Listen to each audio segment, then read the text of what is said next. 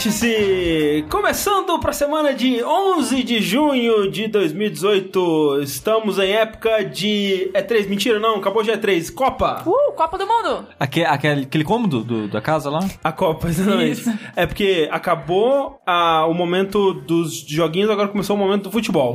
Por que que a Copa chama Copa? Porque é uma taça, né? A Copa do Mundo e tal. Por que que taça, chama Copa? Porque é um copo, né? É uma taça. É um copo, cobre, só que é mulher. Ok. É porque Copa tem a Copa da Árvore. Tem o cômodo que chama Copa. É, isso é idiomas, né? Mas é porque é traduzido do cup, né? De inglês. Que cup é mais diretamente pra taça. É mesmo? Ou World você tá Cup. inventando? Não, é, eu tenho certeza que. Assim, não confirmei, mas tenho certeza que é por isso. Ah, tá bom. É tipo World Cup. É, World é, Cup. a Copa. taça do mundo, né? Aí, por algum motivo, traduziram pra Copa do Mundo. Talvez é uma palavra mais antiquada que não se usa mais para se referir a um copo. Talvez no passado se usava mais. Eu vou beber meu vinho nesta Copa. Olha aí. Nesta bela Copa. É, vocês aí em comentário, fala pra gente. É, confirmem aí. Enquanto você procura aí o- a origem do- da palavra Copa em Copa do Mundo, é, o Sushi está se preparando para acompanhar essa festa do futebol. Que o futebol, não sei se você sabe, é uma caixinha de surpresa. Isso. Olha aí. É, e o Sushi vai se preparar para essa caixona de surpresa comprando um novo roupão verde e amarelo. Mas como que vai funcionar as cores no roupão? Vai ser metade verde e metade amarelo? Listrado de verde e amarelo? Aí o sushi, sem querer, compra um roupão, sei lá, vermelho, alguma outra cor aí. de algum outro país. Ele compra vermelho e branco, acho que é verde e amarelo. Sushi, por que que você tá torcendo pra. Pra Argentina. França, é, sei lá. Para, para, para, Não, mas, ó. Olha só, você quer dizer que o Rafa falou que eu vou comprar um vermelho e branco e vou torcer pra Argentina. Isso. A gente não sabe as coisas, por quê? É, né? Eu tô muito confuso. Torcendo pro Canadá aí. Mas ó, o sushi podia ser assim: da cintura pra baixo é verde, da cintura pra cima é amarelo e e a faixa da cintura é azul. Porra, eu quero. A faixa tem que ser branca, né? Pode ser também. Tá E, e o interior é az- azul. Pensei naqueles kimono de judoca. Isso. Sabe? Não tem esses negócios também? Não. O que é um roupão se não um kimono de judoca mais fofinho? É verdade. Mas além de mim, nós temos Rafael Kinan. Olá! que para se preparar para a Copa do Mundo, para a Taça do Mundo, como diz o André, ele vai sonhar com Super Smash Bros Ultimate todos os dias da vida dele, até o Nossa, jogo que sair. preparação. Isso. E o novo personagem que eu quero pra Smash é Menino Neymar. Não, canarinho pistola. Não, Menino Neymar é Menino que é Neymar. praticamente a encarnação de Jesus Cristo. É isso aí. O especial dele vai ser uma garrafa de refrigerante? Vai. Tá trazendo. É, mas vai aparecer a Bruna Marquezine no especial dele. É, não, ela vai ser o assist dele. É, assist Isso. trophy, isso. Eu também. Qual que é o cenário do menino Neymar? Ah, O estádio, né? Estádio das Rams. Estádio das Rams? É, não sei, é um estádio de Overwatch, é o único estádio que eu conheço. o único estádio que eu conheço. Maracanã, Mineirão. Mas é, tá bom, esses daí então. É, ok. Cara, será que estádio da RAM é pra minerar com Maracanã? Pra minerar? Pra minerar. Minerar, isso daí, minerar. Pra minerar.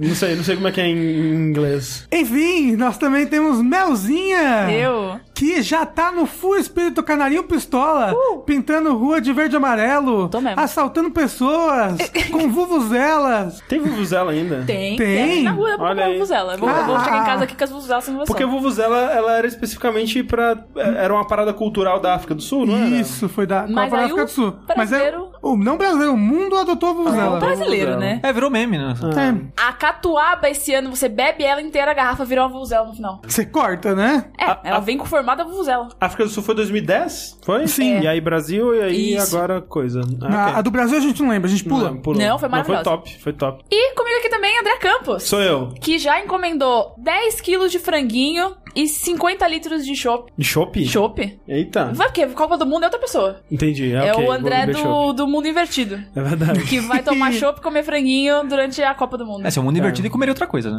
Mas não, o André de todos os mundos ele come franguinho. É, é a constante, é a constante. Isso, Não a há única nada. constante. Ele pode adicionar cebolinha em cima do franguinho. Nossa, não, ele come só o osso, porque não gosta do osso do frango. É. Ele vai comer só o osso. É Só o ossinho com cebola e chopp. É gelatina de frango, quando você come só o osso do frango. Esse é o André do mundo Eita, invertido. Que gostoso. Eu admito que hoje, gente- no dia que a gente tá gravando isso, rolou o jogo da Rússia contra quem? Arábia, Arábia Saudita? Saudita. Eu tentei assistir um pedaço e eu lembrei, futebol. Porra, mas foi da hora, 5x0. É, eu quando eu liguei tava 2x0. 5x0, o Putin tava montado no urso dele lá, loucaço, felizão. Mas isso é legal, assim, Copa às vezes, geralmente tem muito gol, né? Porque às Sim. vezes tem uns, umas seleções que não fazem muita coisa, tem outros que fazem muita coisa. É, lembrei, né? uma- tem tem uma- um número aí famoso, né? Que foi isso, né? Oh, mas assim, É. admito que foi muito divertido assistir esse jogo. Não foi. Não, não foi. muito Eu não assisti. Foi. É, eu não assisti, mas foi divertido abrir o Twitter e viu ver o pessoal. O desespero 4 a 1. do pessoal Não é, tava tipo engraçado. 4x0, 5x0, 6x0. Olha. E o pessoal ficando alucinado. Eu tava bem Não, mas vocês sabem que tudo que aconteceu de ruim no Brasil de 2014 pra cá é. foi culpa desse dia, né? Foi? Não, não um? decisiva. Culpa da Copa, né? Desde a organização e a decisão dela. Não, não, não, foi o 7x1. Se o Brasil tivesse ganhado, a gente tava numa utopia Cara, agora. olha só. Com o menino Neymar reinando supremo, Ó, somos nós. eu diria que se o Brasil tivesse ganhado, a gente estaria pior. Não. Porque aí o povo teria esquecido tudo. Tava comemorando até hoje. Não, mas é que o, po- verdade. o povo esqueceu o contrário, André. Entendi. Então, como vocês podem ver nesse vértice, nós vamos falar tudo sobre a Copa, sobre os jogos principais que nós estamos mais animados para assistir. A gente vai explicar também aqui o básico do futebol, né? O que é impedimento, Isso. o que que é um tiro de meta, o que que é um lateral. Tiro de meta é que o cara em pistola dá. Dá um tiro de meta nas pessoas também. E aí, quando chega lá, ele dobra a meta. Isso, vai dobrar a meta também. Enquanto ele não dobra a meta, a gente vai fazer uma introdução aqui breve falando um pouquinho sobre jogos. Porque nem só de futebol vive o ser humano. E uma aviso importante que a gente precisa dar aqui, pra você que talvez abriu esse programa esperando ouvir uma discussão sobre tudo que rolou na E3, né? Afinal de contas, a gente tá saindo aí de uma. dos quatro dias onde a gente cobriu a E3 incessantemente. Inclusive, foi um puto sucesso. Tô muito feliz com o resultado. Sim. Sim. Muita gente veio assistir. O, agradecer profundamente ao Overloader, ao Nautilus que vieram aqui e fizeram isso tudo ser possível com a gente e aos nossos convidados, né? E, porra, todo mundo que assistiu, assim, foi muito legal. Mas a E3 ainda tá rolando, né? Sim. Do- o último dia dela, na verdade, é hoje, no dia da gravação desse, desse programa, mas tem coisas que ainda estão acontecendo e meio que como a gente tava fazendo streaming, a gente, nos dias mesmo, a gente não conseguiu consumir muita coisa da E3. Sim. Então a gente tá fazendo isso agora, a gente tá correndo atrás disso, né? Nossa, eu tenho muito podcast, vídeo que eu quero assistir ainda. Sim, eu quero ler muitas impressões, ver muitos vídeos de, de demos que é, rolaram por lá e tal. Então, ainda é cedo. A gente ainda não conseguiu digerir completamente a E3. O que é bom porque, né, deu certinho, porque essa semana a gente faz um podcast sobre jogos que a gente tá jogando aí há, há- há alguns dias, algumas semanas. E semana que vem a gente faz o nosso especialzão da E3 falando tudo que rolou e todas as nossas impressões e tudo mais. É, ao vivo, né? Ao vivo, exatamente. É importante lembrar que os podcasts ímpares do Vértice sempre acontecem ao vivo no nosso canal lá do youtube.com.br jogabilidade TV, né, que é o nosso canal secundário para lives. Então, se você não assina ainda o Jogabilidade TV, procura aí no seu YouTube ou entra lá no youtube.com.br jogabilidade TV, assina, marca o sininho, aquela coisa toda bonita, pra ser avisado quando tiver lives. E lembrando sempre que tudo que acontece aqui é graças a você, você mesmo que tá ouvindo aí, Renato, Alberto, Lúcio. Otávia, Mariana, Eu ia falar Larcos, mas eu descobri que isso não era o nome. Edmundo. Arlie. você mesmo aí, que vai lá no patreon.com.br jogabilidade, no padrim.com.br jogabilidade, contribui com valores a partir de um dólar ou um real por mês, já ajuda bastante, faça a sua parte para que o jogabilidade continue ocorrendo, para que ano que vem a gente possa ter ainda mais convidados, acho que ainda mais não, porque foi um número bom, O né? número tá bom. O número, Continue ajudando pra gente ver se aluga um estúdio. quem Olha. sabe, quem sabe, para acabar o eco. Exatamente. Então, muito obrigado a todo mundo que vai lá e contribui, que faz esse sonho continuar a ser realizado todos os meses. E vamos lá então para o que a gente tem jogado. Eu gostaria de começar então essa semana falando do que eu tenho jogado, que eu joguei bastante coisa, joguei coisa pra caralho. Enquanto o André ficou três semanas sem dormir, preparando as coisas da E3, eu passei esse tempo jogando. É engraçado que eu joguei três jogos que são ligados pelo mesmo tema, meio que in- não intencionalmente,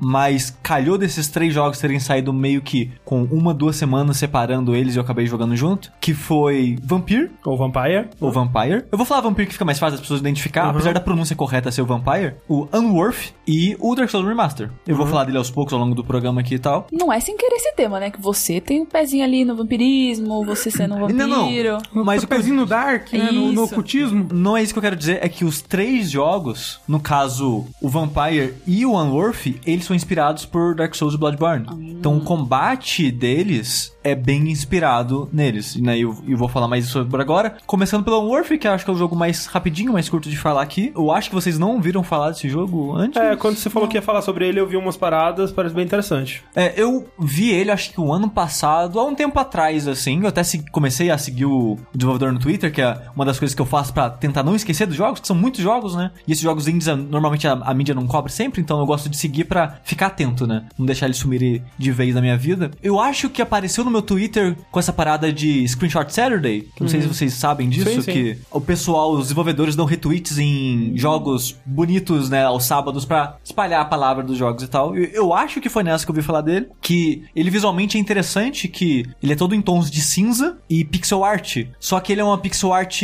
meio que minimalista, sabe? Ela não, não é pixel art tipo de... É meio que 8 bits, É, ele é de uma baixa resolução, né? Tipo, são poucos pixels. É, ele, ele em alguns momentos lembra Atari. Ou uma coisa meio Game Boy também, assim. Exato, mas eu vamos dizer que é 8, 8 bits com um pouco mais de detalhe, assim. Sim. Até porque tanto o Atari quanto o Game Boy são 8 bits também. Então, Santo, né? você acerta 8 bits, né? Olha aí que loucura. E o pitch inicial dele é que ele é um jogo inspirado em Dark Souls, só que em 2D. Não- Tipo. Saltinho Sanctuary. Satisfactory. Só que ele não tem pulo. Hum. E seu personagem é bem lento. E não tem magias também. Porque ele é um jogo feito por um cara só. Que é o Alexander Kuzmanovic, ou algo assim. Saúde. É que, curiosamente, ele era um engenheiro civil que falou: foda-se, vou fazer jogo. Oxi. E fez esse jogo. Primeiro jogo do cara, foi lá, fez ele. Ele fez o jogo basicamente sozinho. A arte, animação, programação, game design, tudo dele. Só o som que foram duas pessoas contratadas e tal pra fazer a parte sonora do jogo. E nesse sentido é bem impressionante, sabe? Que, que nem eu falei, ele é um jogo simples, de um escopo limitado porque ele foi feito por um cara só, primeiro jogo do cara. E é impressionante o que ele conseguiu conquistar nesse sentido, mas não é um jogo tão bom assim, no final das contas, que tipo, eu consigo apreciar várias coisas que ele tenta fazer, mas eu acho que ele ele não parou pra pensar em muitas coisas que ele tava fazendo. Tipo assim, ah, eu quero fazer um Dark Souls 2D. O que que Dark Souls faz? Ah, ele rola, tem barra de estamina,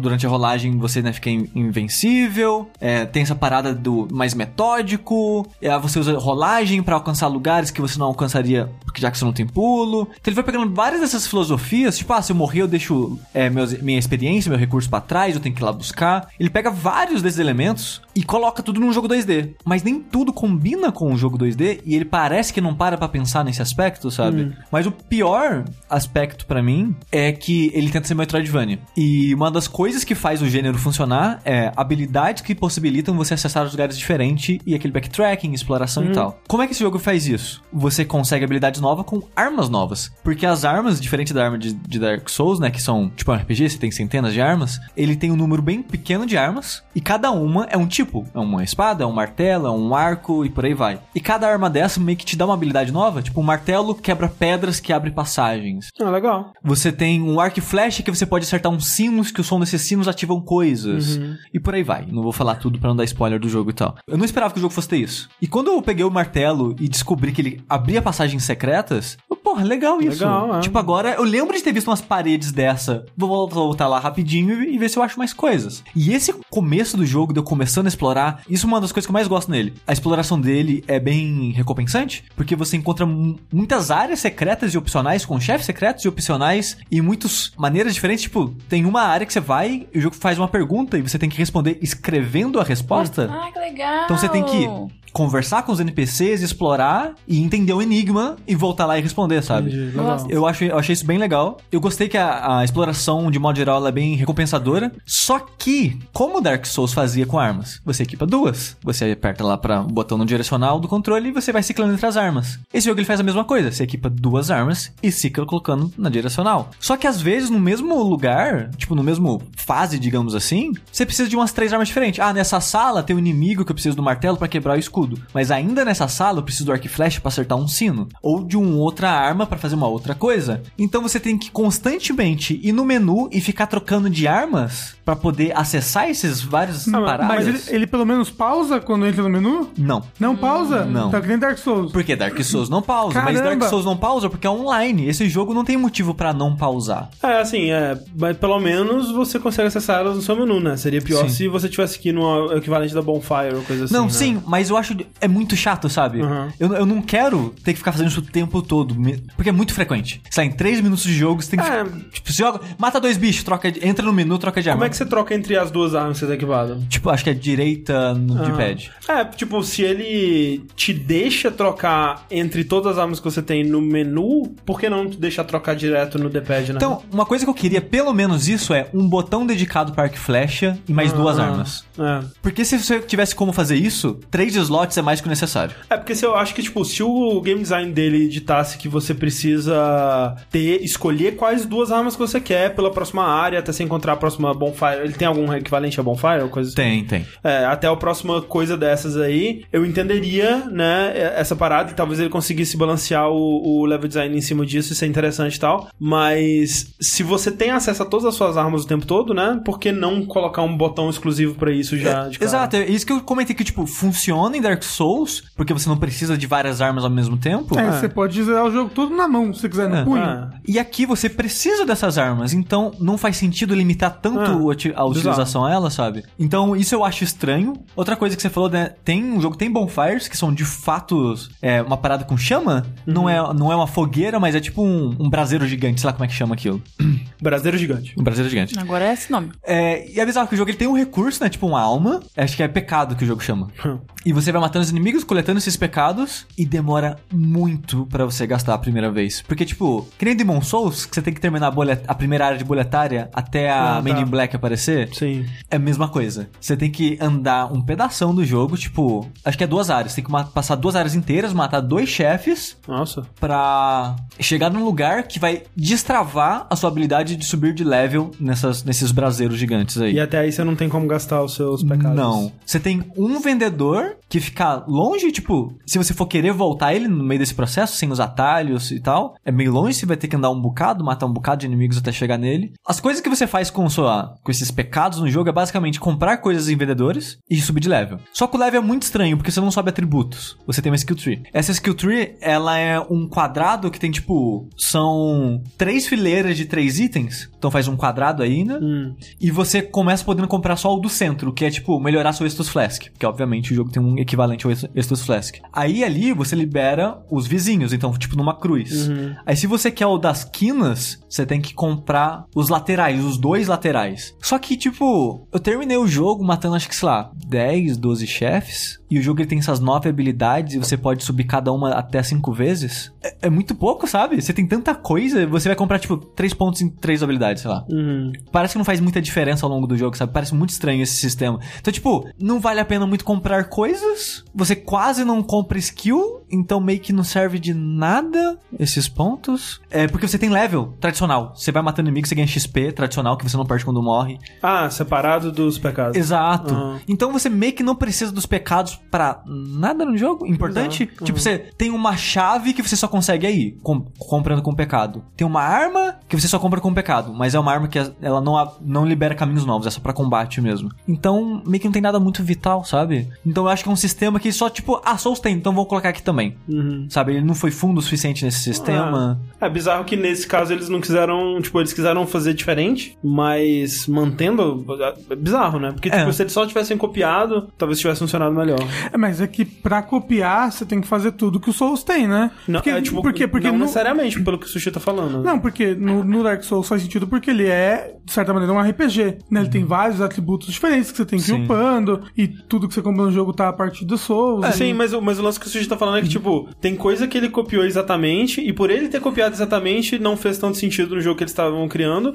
Mas essa parada da- dos pecados que são o equivalente à alma, ele tentou fazer diferente, e por ele ter feito diferente, perdeu um pouco do sentido, entendeu? Vai ver Então- que, vai ver que quando, quando ele, ele fez igual, só que ficou tão ruim que ele, é a única coisa que ele conseguiu fazer diferente. Mas é porque, tipo, uma coisa que eu acho que ficaria mais interessante é, tipo assim, especulação foda, né? Talvez ele viu que ficou errado e resolveu É. mudar. É, tipo, tirar esse limite de chefe, porque você só pode subir uma skill a cada chefe. Tipo, permite subir livremente, faz elas serem caras, ou cria um pouquinho mais, porque as skills que tem é, tipo, Estus cura mais, você ganha mais defesa, você ganha mais uma porcentagem de vida, uma Eu acho porcentagem essa, mais de essas Nossa, skills eu é- acho muito chatos, cara. Eu acho muito é, broxante é isso. artificial, sabe? É, É. vazio. É, e tipo, que nem eu falei, você compra tão pouco que é tipo, ah, uma skill de estamina é tipo 5% a mais de estamina. E eu comprei, sei lá, uma vez no jogo porque quase não gastei ponto. Tipo, É, não faz tipo, diferença, é sabe? foda, sabe? Tipo, muitas dessas coisas, assim, Steam, que é assim, ah, esse skill vai aumentar o seu dano em 5%. Tipo, é tão intangível, sabe? Eu não quero investir nisso. Por mais que a longo prazo talvez seja legal, Poderia fazer, tipo, upgrade de arma com isso, sabe? Em vez de ter recurso, você investe pecado nas armas Sim. e deixa elas mais fortes. Tipo, aí você consegue continuar usando elas pra abrir passagens, mas usa as suas preferidas no combate, sabe? Tipo, eu acho que teria como fazer outras coisas se ele quer tanto manter esse sistema de pecado, sabe? Sim.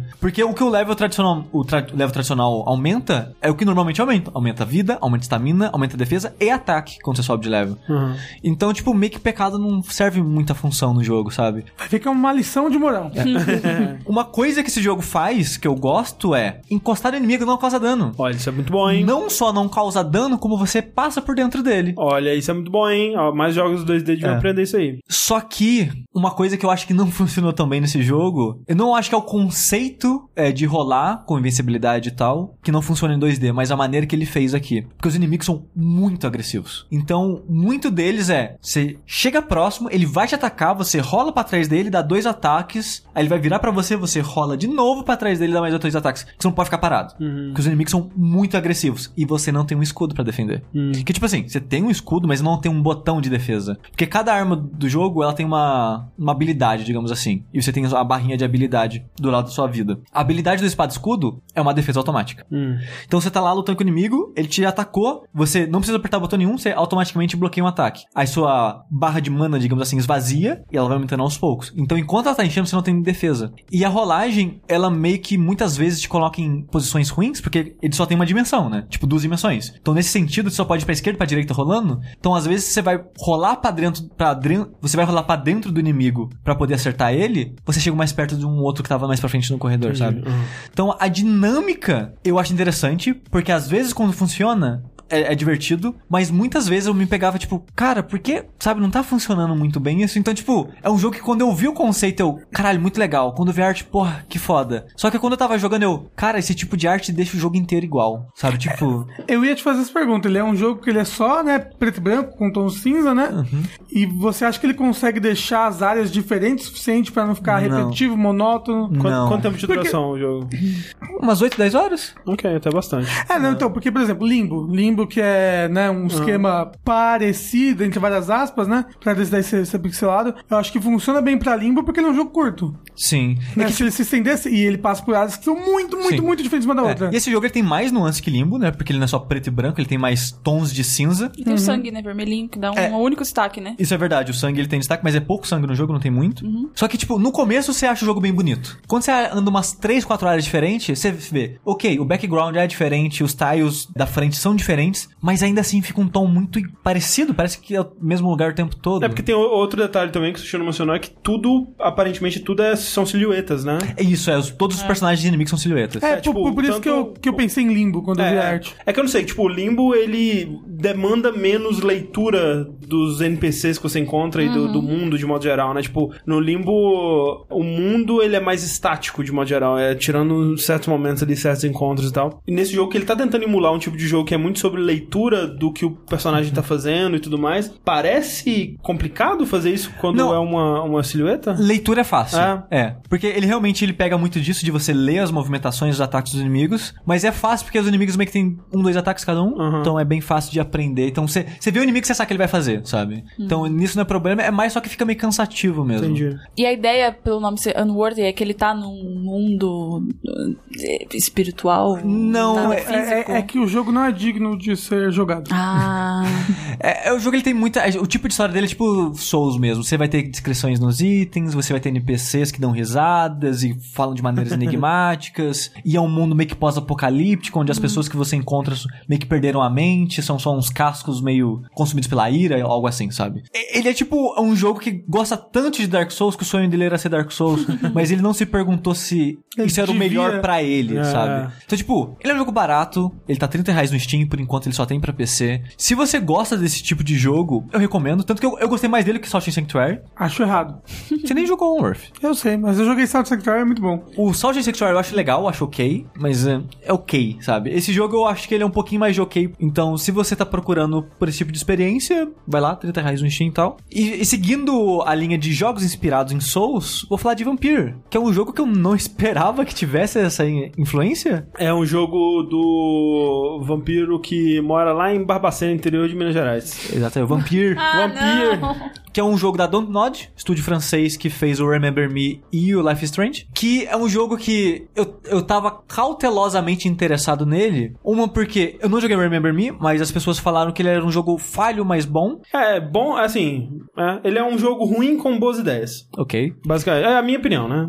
É. E Life is Strange, apesar de eu não gostar muito, muitas pessoas gostam e elogiam a história. Então eu pensei, ok, é um estúdio que sabe fazer história, que sabe experimentar, e eu adoro vampiros. É, o que eu achei legal quando eles anunciaram esse jogo é que, pô, saiu Life Strange, foi um maior sucesso e tal, e eles anunciaram o próximo jogo deles. Eu achei que eles fossem cair no buraco da Telltale, assim, Sim. de ficar tentando recapturar aquela parada e tal. E não que eles não tenham, não estejam fazendo isso, né? Afinal de contas, eles vão lançar o Life Strange 2, que vai ser na mesma pegada. Quando eles anunciaram, pô, a Naughty vai fazer um jogo de vampiro, eu, pô, vai ser legal, né? Vai ser um jogo tipo Life Strange É, de e- vampiros. E já falaram que ia ser RPG também. É, e aí quando eles falaram isso, eu, porra, não é o que eu tava esperando, né? Então, Sim. Porque, tipo, o primeiro jogo que eles fizeram foi meio que um jogo de ação-aventura. Não tinha elementos de RPG nele. Aí fizeram um jogo meio Telltale, né? Um jogo Ah. de point and click mais moderno, digamos assim. E depois eles falaram que ia fazer um RPG de vampiro, sabe? Os três jogos deles eram pegadas bem diferentes. Sim. E isso é uma coisa que, pra se admirar nesse estúdio, Com sabe? certeza. E já anunciaram, além do Life Strange 2, um outro jogo, né? Que é o Twin Mirror. Twin Mirror. Que parece que vai ser outro jogo diferente também. Eu acho legal esse esquema, se eles continuarem assim, tipo, né, fazendo, misturando o certo com o arriscado, né? Sim. Eu acho que é um, uma boa, um bom caminho. É, porque apesar deles não serem um estúdio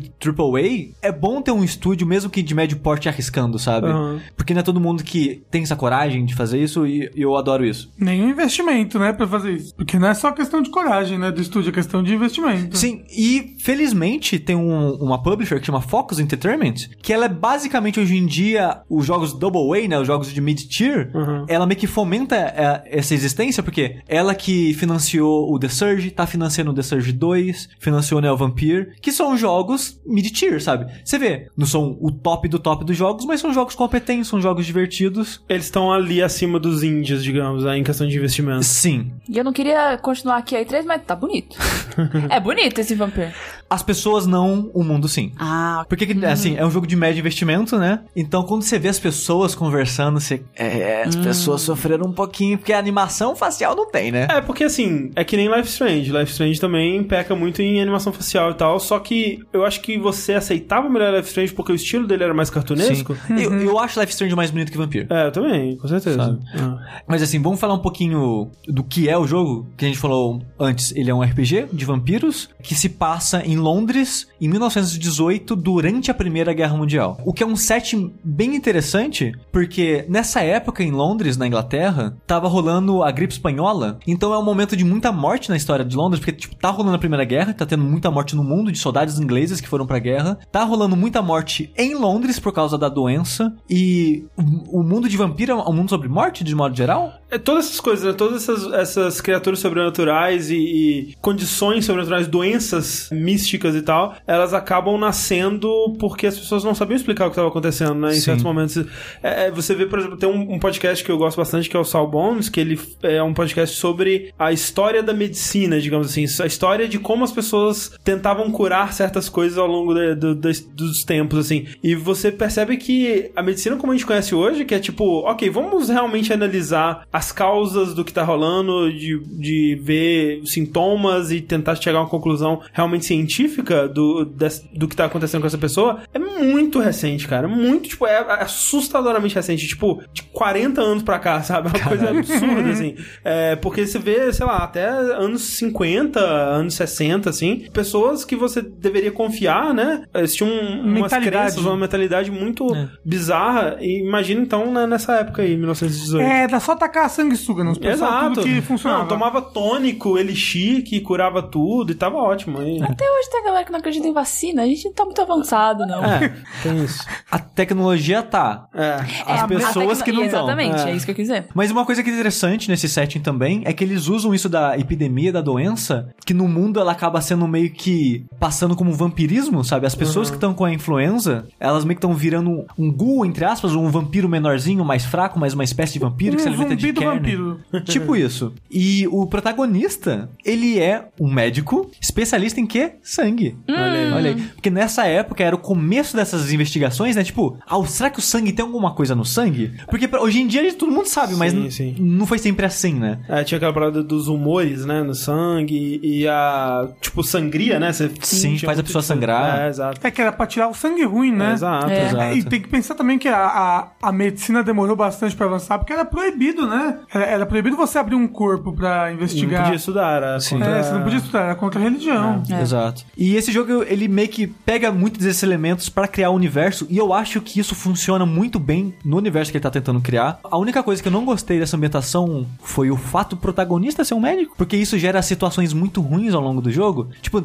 não é necessariamente uma situação isolada, mas quando você analisa o jogo como um todo, o, o protagonista é um cu, ele é um saco.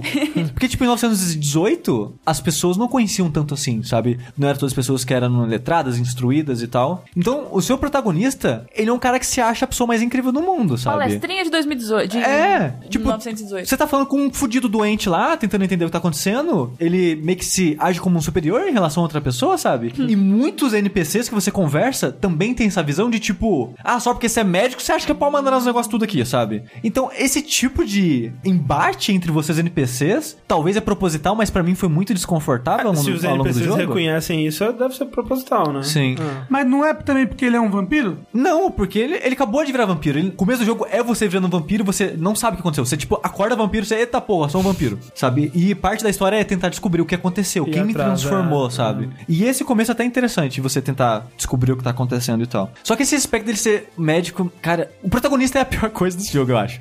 Que os diálogos dele são desinteressantes, ele é uma pessoa desinteressante, o design dele é um hipster moderno. É, É, ele é tem uma- a- aquele cabelo cortado, é, raspado dos lados, assim. Sim. Side cut? Side cut.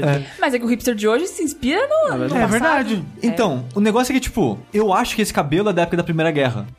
Porque a série Boardwalk Empire, ela é assim que a Primeira Guerra acabou, e um dos personagens principais dela, ele era um soldado que voltou da Primeira Guerra e ele tem esse corte de cabelo. Olha aí. Então eu acho que é um corte de cabelo que já existia nessa época, mas a maneira que esse personagem, tipo, ele se porta, tipo, a maneira que a barba é cortada, é tipo, é muito modernoso, sabe? Eu não consigo, tipo, mesmo que você tire o cabelo desse personagem, coloca um cabelo mais, tipo, deixa crescer dos lados, ele é um personagem que não encaixa naquele universo. É porque o vampiro tá sempre à frente do seu tempo, Tem Sushi. isso também, hein?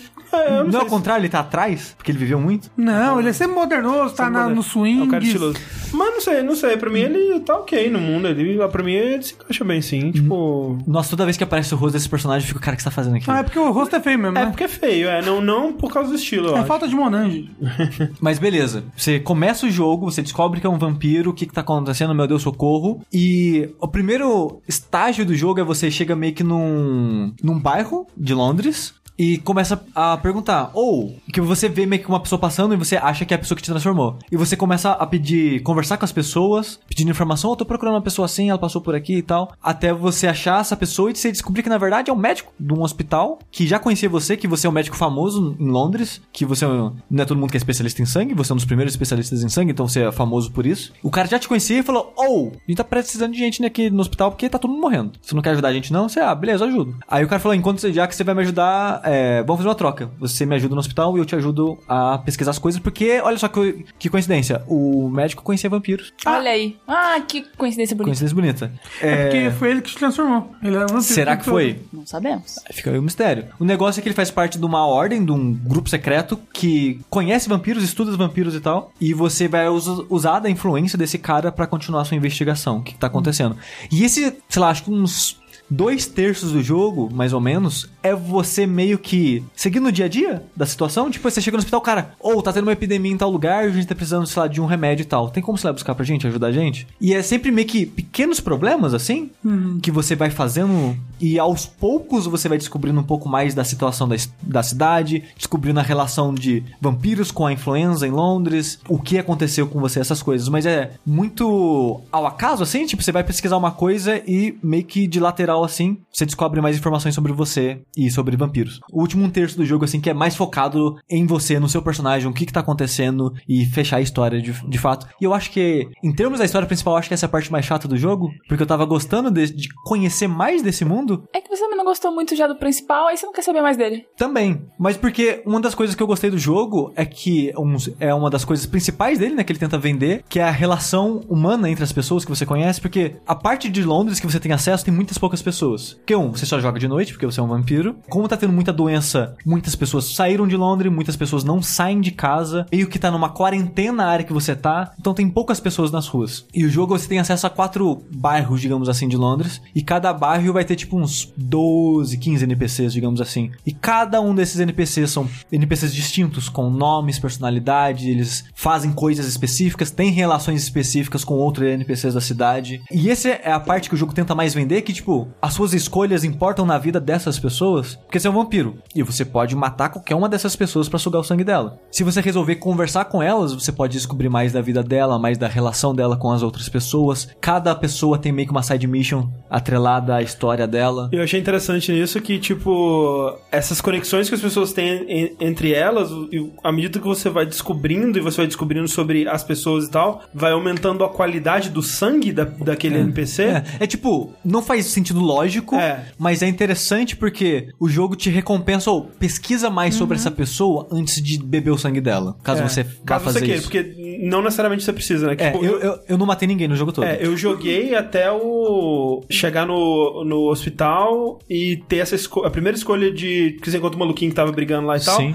Aí você leva ele pro canto assim, né? Você manda, um, manda uma magia na cabeça dele e começa a empurrar ele assim pro canto. Aí quando você chega no canto, você pode sol- escolher soltar ou beber o sangue dele. E aí. É, O que que você fez? Eu bebi o sangue dele. Porque Certíssimo. afinal de contas, eu sou um vampiro. Exato. Quero, E o cara é um escroto. e o cara é escroto. Mas o lance é que nisso ele parece que tá querendo te dar uma escolha tipo Bioshock, assim. Porque é, no Bioshock tem o dilema das Little Sisters, né? Que você pode escolher se você vai ajudar a Little Sister ou se você vai matar a Little Sister pra pegar o Adam que tem dentro dela. O Adam é um recurso que você usa, tipo a experiência no Sim. vampiro que você ganharia chupando o sangue da pessoa. E no Bioshock, no fim das contas, ele tá te enganando, porque tem claramente uma escolha que é a certa, que é você ajudar as Sisters, porque tanto é a escolha moral, afinal de contas você não tá matando uma criancinha, quanto é a escolha mais lucrativa, porque afinal de contas, se você ajudar elas, de tempos em tempos, a Tenenbaum vai lá e te dá um presente que tem muito mais Adam do que você ganharia se você matar as Sisters. Sim. Nesse você sentiu isso, tipo, existe esse dilema moral ou tem um caminho que é claramente melhor? Eu acho que o jogo ele tenta fazer isso. Como eu não matei muita gente, eu não experienciei muito disso. Ó, ele falou que não tinha matado ninguém, agora, Agora- já não matou É, muita gente. É que, É. Não, é que eu ativamente vou beber o sangue dessa pessoa. Eu não fiz isso com ninguém. Ah, entendi. Mas eu fiz decisões que resultou em mortes Ah, de entendi, NPCs. Ah, e e outra, outra coisa, é diferente você beber o sangue do NPC nesse esquema de dar o mesmerize nele e tal, Sim. e você beber o sangue durante a batalha, né? Que um dos seus golpes é beber o sangue da Sim, pessoa sim. durante o, o combate. É, mas- diferente. é, é diferente, mas daqui Ok, a pouco eu chego entendi, nesse sentido. Porque assim, o jogo ele tem meio que uma barra de saúde em cada um desses quatro bairros que eu comentei. Uhum. Essa barra de saúde ela tem é influenciada por doença na região, porque tem pessoas doentes e você pode arrumar remédios pra essas pessoas e curar elas, tipo, ah, tá com dor de cabeça, tá com, sei lá, problema no pulmão, o que seja. E por pessoas vivas. Então, se num bairro tá todo mundo vivo e todo mundo sem doença, ele tá 100% saudável, tá Uhum. top.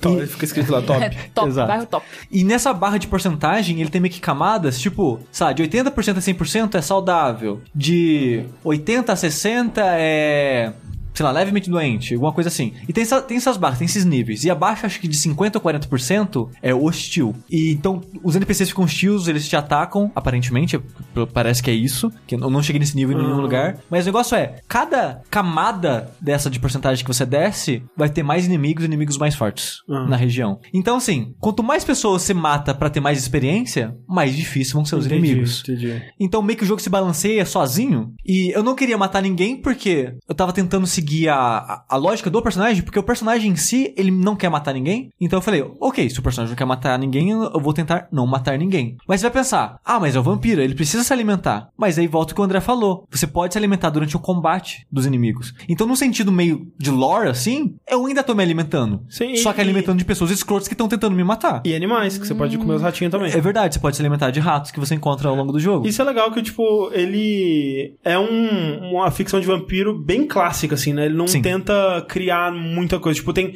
todos os tropos de vampiro, ou quase todos, né? O vampiro, ele tem medo de crucifixo, né? Aponta o crucifixo, fica tipo, ah, meu Deus do céu, socorro. Tem a coisa toda, tipo, dele poder beber sangue de animais, né? Se ele quiser ser um vampiro mais moral, assim, né? Sim. Tem... Alho. É, A- alho não funciona. Não funciona, né? Não, porque o jogo ele tem vários documentos coletáveis e muitos desses documentos é pra dar, é, preencher esse mundo, né? E alho não funciona, essa parada de pedir pra entrar não funciona. É, isso, isso é o que eu ia te perguntar, que é, a parada, uma, uma, é, uma das coisas de vampiro é isso, né? Que você tem que deixar o vampiro entrar, né? Sim, Mas não, isso não tem. é. Mas, tipo, o que funciona, acho que é água benta e cruz, mas por um motivo específico que eles meio que. Acredito que se inspiraram. Assim, ó, eles se inspiraram bastante em Vampiro a Máscara, Uhum. o RPG de mesa. No Vampiro a Máscara, eu não sei se foi ele que inventou isso, mas eu conheço de lá. Então vou dizer que se inspirou de lá. Uhum. Então, Alguém no comentário pode me corrigir. O ato de transformar alguém em vampiro no Vampiro a Máscara é chamado de o abraço. Aham, é. E nesse jogo também, é o Também, abraço. também.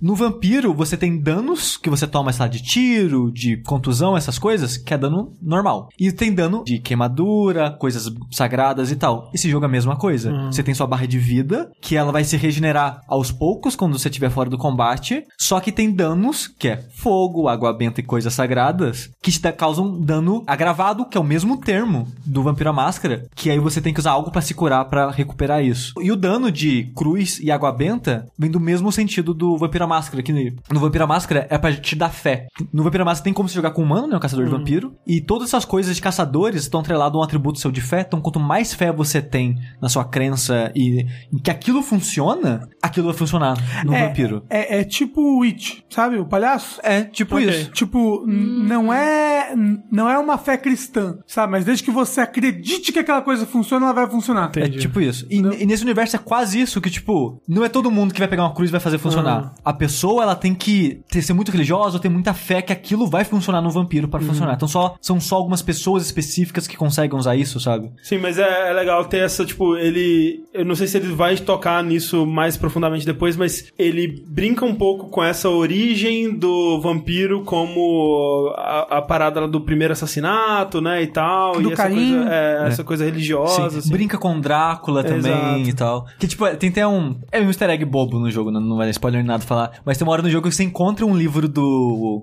Drácula de Bram Stoker e tá lá com uma dedicatória pra personagem X, obrigado pela inspiração, sabe? Tipo, então ele, o Bram Stoker conheceu uma vampira Ah, que tá. ela inspirou o livro do Drácula. É que, tipo, o seu personagem, ele conhece o termo vampiro, né? Tipo, esse Sim. termo existe nesse mundo, mas pra ele até então era só uma coisa de ficção mesmo. Sim, é, é bizarro, porque, tipo, você fala vampiro porque existe o livro Drácula, né? Então as pessoas conhecem essa história, mas os vampiros em si, eles se chamam de outros nomes. Ah, tá. Porque eles meio que têm raças específicas, tipos diferentes de vampiro, igual Vampiro à Máscara, que tem Uhum. uns clãs diferentes, e são clãs parecidos com o de Vampiro à Máscara, por sinal. Mas não o mesmo nome. Não o mesmo nome, são nomes, acho que eles inventaram. Nu- pelo menos nunca ouvi falar os termos que eles usam. Aposto que eles ficaram tentando pegar os direitos de Vampiro da Máscara por bastante tempo pra fazer esse jogo aí. aí não deu certo, eles inventaram as coisas. Eu não acho ruim essa inspiração, só acho engraçadinha, porque eu gosto muito de Vampiro à Máscara. Também. E é um dos motivos que eu tava tão animado pra esse jogo, que, tipo, eu amo a temática de vampiro, porque eu, eu gosto dessa essa estética gótica, essa parada da, da- de Londres, né, da virada ali do século. O, o vampiro, a- a- o ser mítico vampiro, é um ser escroto, que, tipo, se você parar pra pensar, é sempre um filho da puta, que vai ser um assassino, que tá matando pessoas e tal. Mas romanticamente, desde lá de, é, dos livros da Anne Rice e tal, eu gosto, sabe? Também. Então, é uma temática que me agrada muito, e eu acho que é por isso que eu, talvez eu gostei mais desse jogo do que algumas pessoas. Porque assim, a gente falou que o jogo ele tem esse- aspecto, né, da, das pessoas e dos diálogos, e você conhecer mais. Que é muito parecido com o que a Donald fez com, Sim. no Life Strange, digamos. Mas eu acho que é tipo, é um salto a mais. Ele Sim. tenta fazer algo mais complexo, mais interligado, com mais pessoas. Só que eu acho que fica muito raso ainda no final das contas. Hum. Porque, tipo assim, você chega num bairro, conversa com as 15 pessoas. E meio que acabou o que você tem que fazer ali. As próximas vezes que você voltar naquele bairro, e você vai ter que revoltar várias vezes nos bairros, você não tem mais nada pra fazer lá. Porque você já conversou com as pessoas, você já descobriu as coisas delas, você já melhorou o sangue delas, você talvez já fez os itens de cura pra curar elas das doenças dela. Meio que agora é só correr pro. pra terminar, abraço. é pra terminar o jogo, sabe? Então, é, é meio inter- é meio bizarro, sabe, o ritmo do jogo. Porque, tipo, quando eu chegava no bairro novo, eu, caralho, quantas pessoas, quanta coisa pra fazer, quanta side mission. Ah! Aí eu perdi, sei lá, 6, 7 sete horas naquele lugar conversando com todo mundo, fazendo tudo. Aí acabava, tipo, ok, acabou. As pessoas estão lá, só que elas não servem mais função nenhuma na história, em nada no jogo, sabe? Mas serviu por sete horas, tá bom, né? É, mas tipo, ainda fica um senso de, de vazio, sabe? De Sim. desperdício quando você termina de fazer tudo que tem que fazer. Eu queria que elas estivessem mais interligadas em mais pontos do jogo, porque elas meio que. Você não precisa conversar com elas pra terminar o jogo, esse é o negócio, sabe?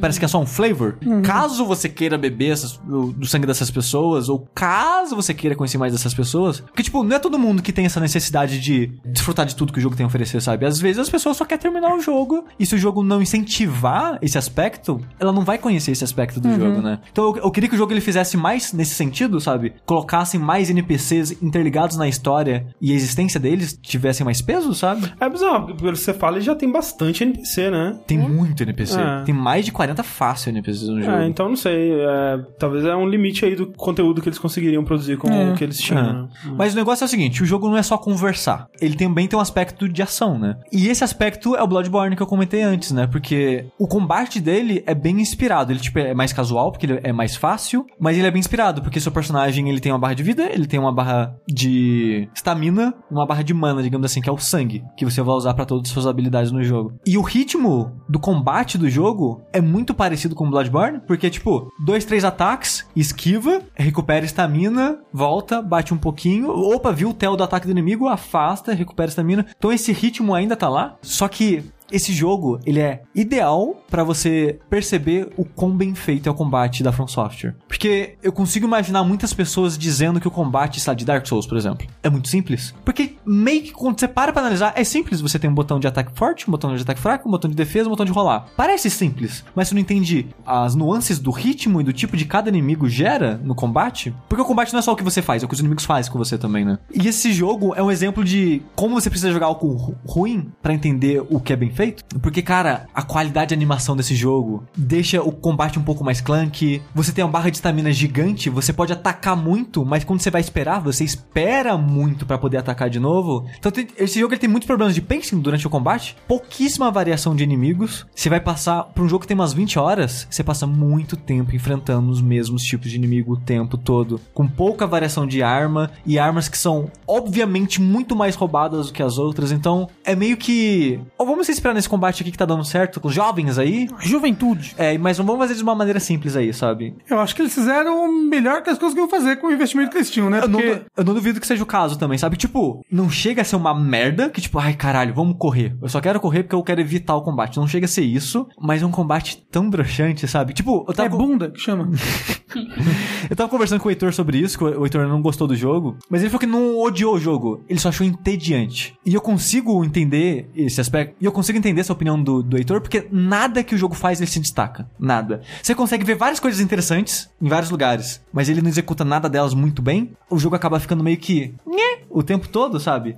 Aí você acaba ficando entediado. Cara, esse jogo ele não acrescenta em nada, sabe? Mas assim, como eu falei, eu amo essa temática vitoriana, gótica, eu adoro vampiros. Eu acho os personagens feios, mas eu adoro a estética da cidade, andar na cidade, ver aquela cidade tipo de noite, com as luzes, com a neblina e tal. Ela tem uma ambientação que me agrada muito. É um jogo que não tem fast travel, mas eu gostava de andar pelos cantos da cidade porque eu, eu gostava da estética da cidade. Então, eu posso ter um bias aí, nessa minha opinião, de achar o jogo ok, divertido, mas eu não sei se eu recomendo isso para as pessoas jogarem, porque ele tá tipo 130 reais no Steam. Isso é Ai. muito caro, muito caro, eu acho. Assim, Ai, por mais que ele seja um jogo longo, é, eu joguei um pouquinho, né? Eu joguei, tipo, sei lá, que deve ser uma hora e meia, duas horas no máximo do jogo, e eu quero jogar mais, porque o que eu joguei eu achei interessante, assim, tipo, eu, meio que concordo com as críticas do Sushi ao Combate, mas eu achei a abordagem deles de uma história de vampiro interessante, eu gosto dessa coisa do, do vampiro ser um médico que vai tentar curar a infecção e a, a doença pela cidade e tal. Os tipos de quest que eles me apresentaram até agora eu achei legal, que tem quest onde você vai é, investigar o que aconteceu num lugar, tipo, olha, tem um cadáver aqui, o que será que aconteceu? Aí você pega, tipo, uma, uma nota que ele tinha deixado e você vê que, ó, tem um sangue aqui e tal, foi isso que aconteceu e tal. Então você vai investigando uma cena do crime pra tentar chegar a uma conclusão e tal. Pra mim é bem inspirado em Witcher, sabe? É, Esse sim. tipo de quest do É, Witcher. eu, eu tinha ouvido falar, acho que foi o, o Ricardo Nautilus que tava falando que tava parecendo um Witcher baixa renda. É tipo isso, né? E, e é um pouco isso mesmo. É um jogo interessante, É. mas eu acho que a pessoa tem que ir sabendo o que esperar, sabe? Exato, porque, tipo, de novo, né? Aquele tipo de jogo que é mid-tier, que ele vai tentar muitas coisas, não vai fazer nenhuma delas de maneira foda, mas ele vai ter muita personalidade. De novo, né? Ele é um jogo que é muito bom pra você entender o que faz um jogo funcionar e o que, o que não faz funcionar um jogo, sabe? É quase um estudo. Jogar esse jogo é quase um estudo, pra você entender por que os jogos bons são bons. Mas ao mesmo tempo, ele não é ruim o suficiente pra fazer você perder seu investimento, sabe? É, eu só acho que por esse preço que eles estão pedindo no Steam aí é, é muito caro. Ah, mas eu não te falei o preço de console Ai, meu ainda. Deus do céu, socorro. Porque, André, pra PS4, ele tá a bagatela de 220 reais. Meu Deus. Caramba! Caralho, cara. E no Shone, 183. Ó, eu não joguei todo o conteúdo desse filme, mas pelo que eu joguei falando, tipo, tentando aplicar esse, o que eu joguei é por 20 horas aí, seja lá quanto tempo dura o jogo, eu diria que ele- um preço justo pra esse jogo seria uns 60 reais. Eu acho que cento e tantos é caro e 220 eles estão de sacanagem. É, final do ano tá chegando, vai ter promoção. Deus queira. Mas assim, Sushi, agora polêmica. Oi. Você acha que esse jogo não seria melhor se ele fosse um Life Strange de vampiro? Hum, Não, porque o Life Strange, ele não tem toda essa exploração e não tem um combate. Por mais que o combate não seja o melhor do mundo, eu me diverti em alguns momentos. Teve uma hora que eu peguei lá um porrete de duas mãos, que tipo, esse jogo ele tem, tipo o Nioh, ele tem uma barra de estamina pros personagens, que você tem que zerar essa barra de estamina pra beber o sangue da pessoa. Então você na sua mão principal você tem uma arma focada em dano, e na mão secundária uma arma focada em stun. Tipo, sei lá, Bloodborne, olha quem diria. Eu peguei um porrete de duas mãos, que dava os dois ao mesmo tempo, e era forte pra caralho, e ele não era lento, sabe? Então, tipo, era dano pra caralho numa velocidade normal e causava stun, tipo, quebrou o jogo completamente essa arma, sabe? Isso não é bom, não. Só pra você saber. Assim, o jogo ficou absurdamente fácil, o que pra mim não foi tão ruim, porque eu achava inimigo, eu destruía todo mundo com três porradas e bebia o sangue deles ainda. Então o sangue nunca era um problema também. É, então ele tem esses problemas de balanceamento, mas pra mim, como, como ele não é um combate perfeito, ficava divertido o suficiente. Tipo uma parada meio mindless. Porque às vezes só quer se divertir, só quer desligar o cérebro e beber o sangue das pessoas. Às vezes as garotas só querem se divertir, Sushi. É só isso que eles querem. Mas por falar em jogos mindless que você só quer se divertir, E beber sangue das pessoas? não, infelizmente não. Mas eu quero falar um pouco do Hyrule Warriors Definitive Edition que lançou agora para o Switch. Eu acho um absurdo que você virou o olho quando eu falei que às vezes a pessoa só quer bater nos inimigos, se divertir e tá jogando Hyrule Warriors. Não, mas é que eu, eu, eu, eu, eu tava pensando, aí ó, já peguei o gancho pra começar o meu jogo, quando você falou. Tá, tava virando um olho de felicidade e prazer. Entendi. eu acho que pra entender um pouco do que faz o Hyrule Warriors ser um bom Musou e também os defeitos dele, Assim- você tem que entender o que, que é um Musou. O Musou é tipo um jogo hack and slash, que acho que começou mais ou menos na época do PS2, certo? Deve ter começado com o PS2. Com Musou. Com Dynasty Warriors 2, especificamente, né? no caso. Que ele é tipo como se fossem dois exércitos lutando um contra o outro pra, pra pegar pontos de um território. E você controla uma pessoa de um determinado exército, só que ele é um exército de um homem só, praticamente. Sim. Porque com uma espadada você normalmente mata 10 pe- pessoas do inimigo, né? E assim vai indo. Então a graça do jogo é muito é disso, de você matar muitos inimigos ao mesmo tempo e com golpes muito poderosos e sentir muito, muito legal. E ver o seu contador de combo chegar a 3 trilhões. Isso, tipo isso, né? Porque ele é, ele é um jogo de exagero, né? Sim. O Dynasty Warriors, que acho que é, né, o, é o Musou aí mais clássico e mais famoso, né? Ele é inspirado na história chinesa, né? Então você joga com várias é, personalidades históricas chinesas e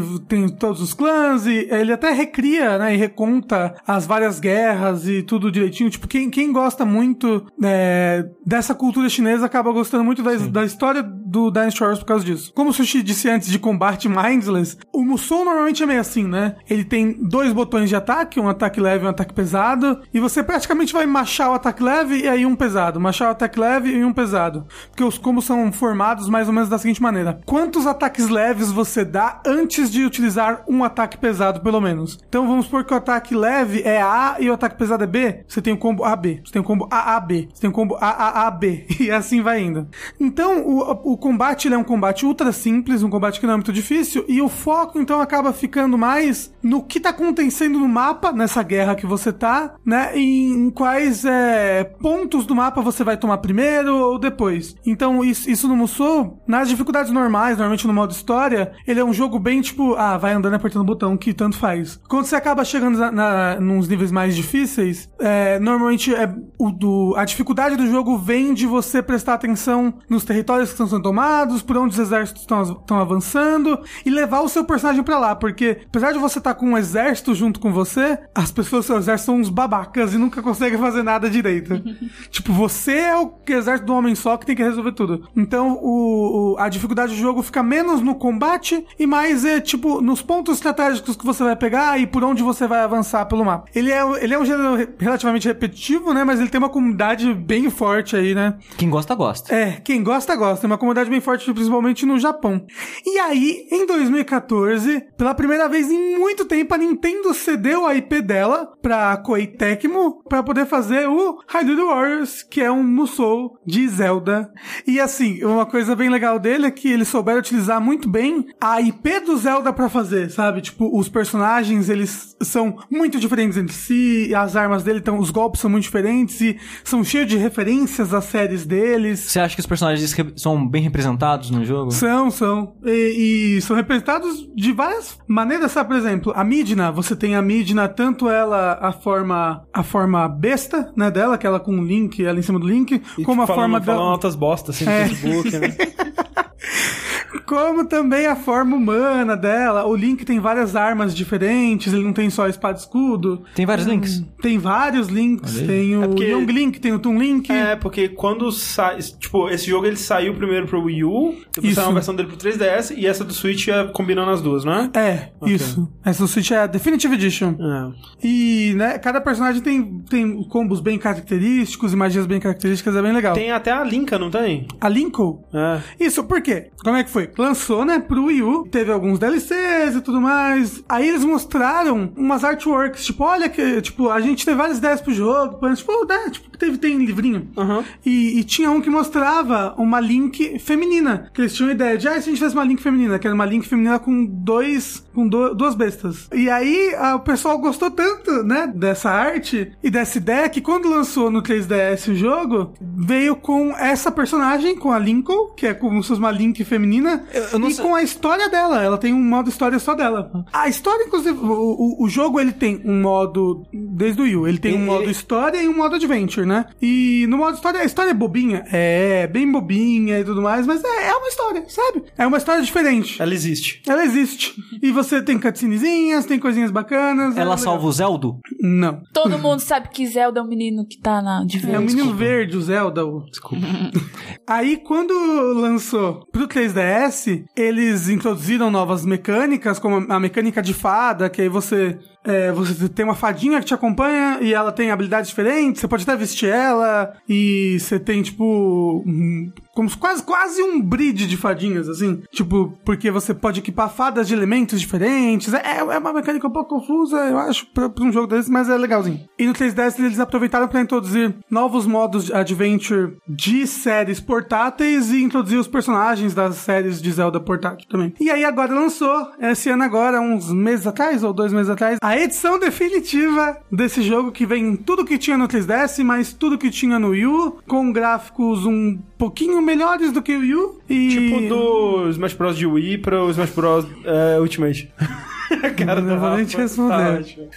Fora melhorias de luz e de tudo mais. E o que, o que torna o jogo com provavelmente o maior conteúdo do mundo socorro. Deve demorar 500 horas se você quiser zerar esse jogo. Ah, mas é assim, eu tenho é, uma amiga minha de BH que ela é muito fã de Dynasty Warriors e tudo mais, e ela botava fácil 600 horas em cada. Toda vez que lançava um, ela ficava lá, jogava. Não, mas é muito. Nossa, esse daí tem muito conteúdo. Por quê? O modo história, tudo bem, é um modo que você vai demorar aí umas 10 horinhas pra zerar, talvez. Nessa edição definitiva, você tem quatro modos história. Você tem a história dos heróis, a história dos vilões, a história da Lincoln e a história, acho que do Toon Link, se eu não me engano. O modo Adventure, ele funciona.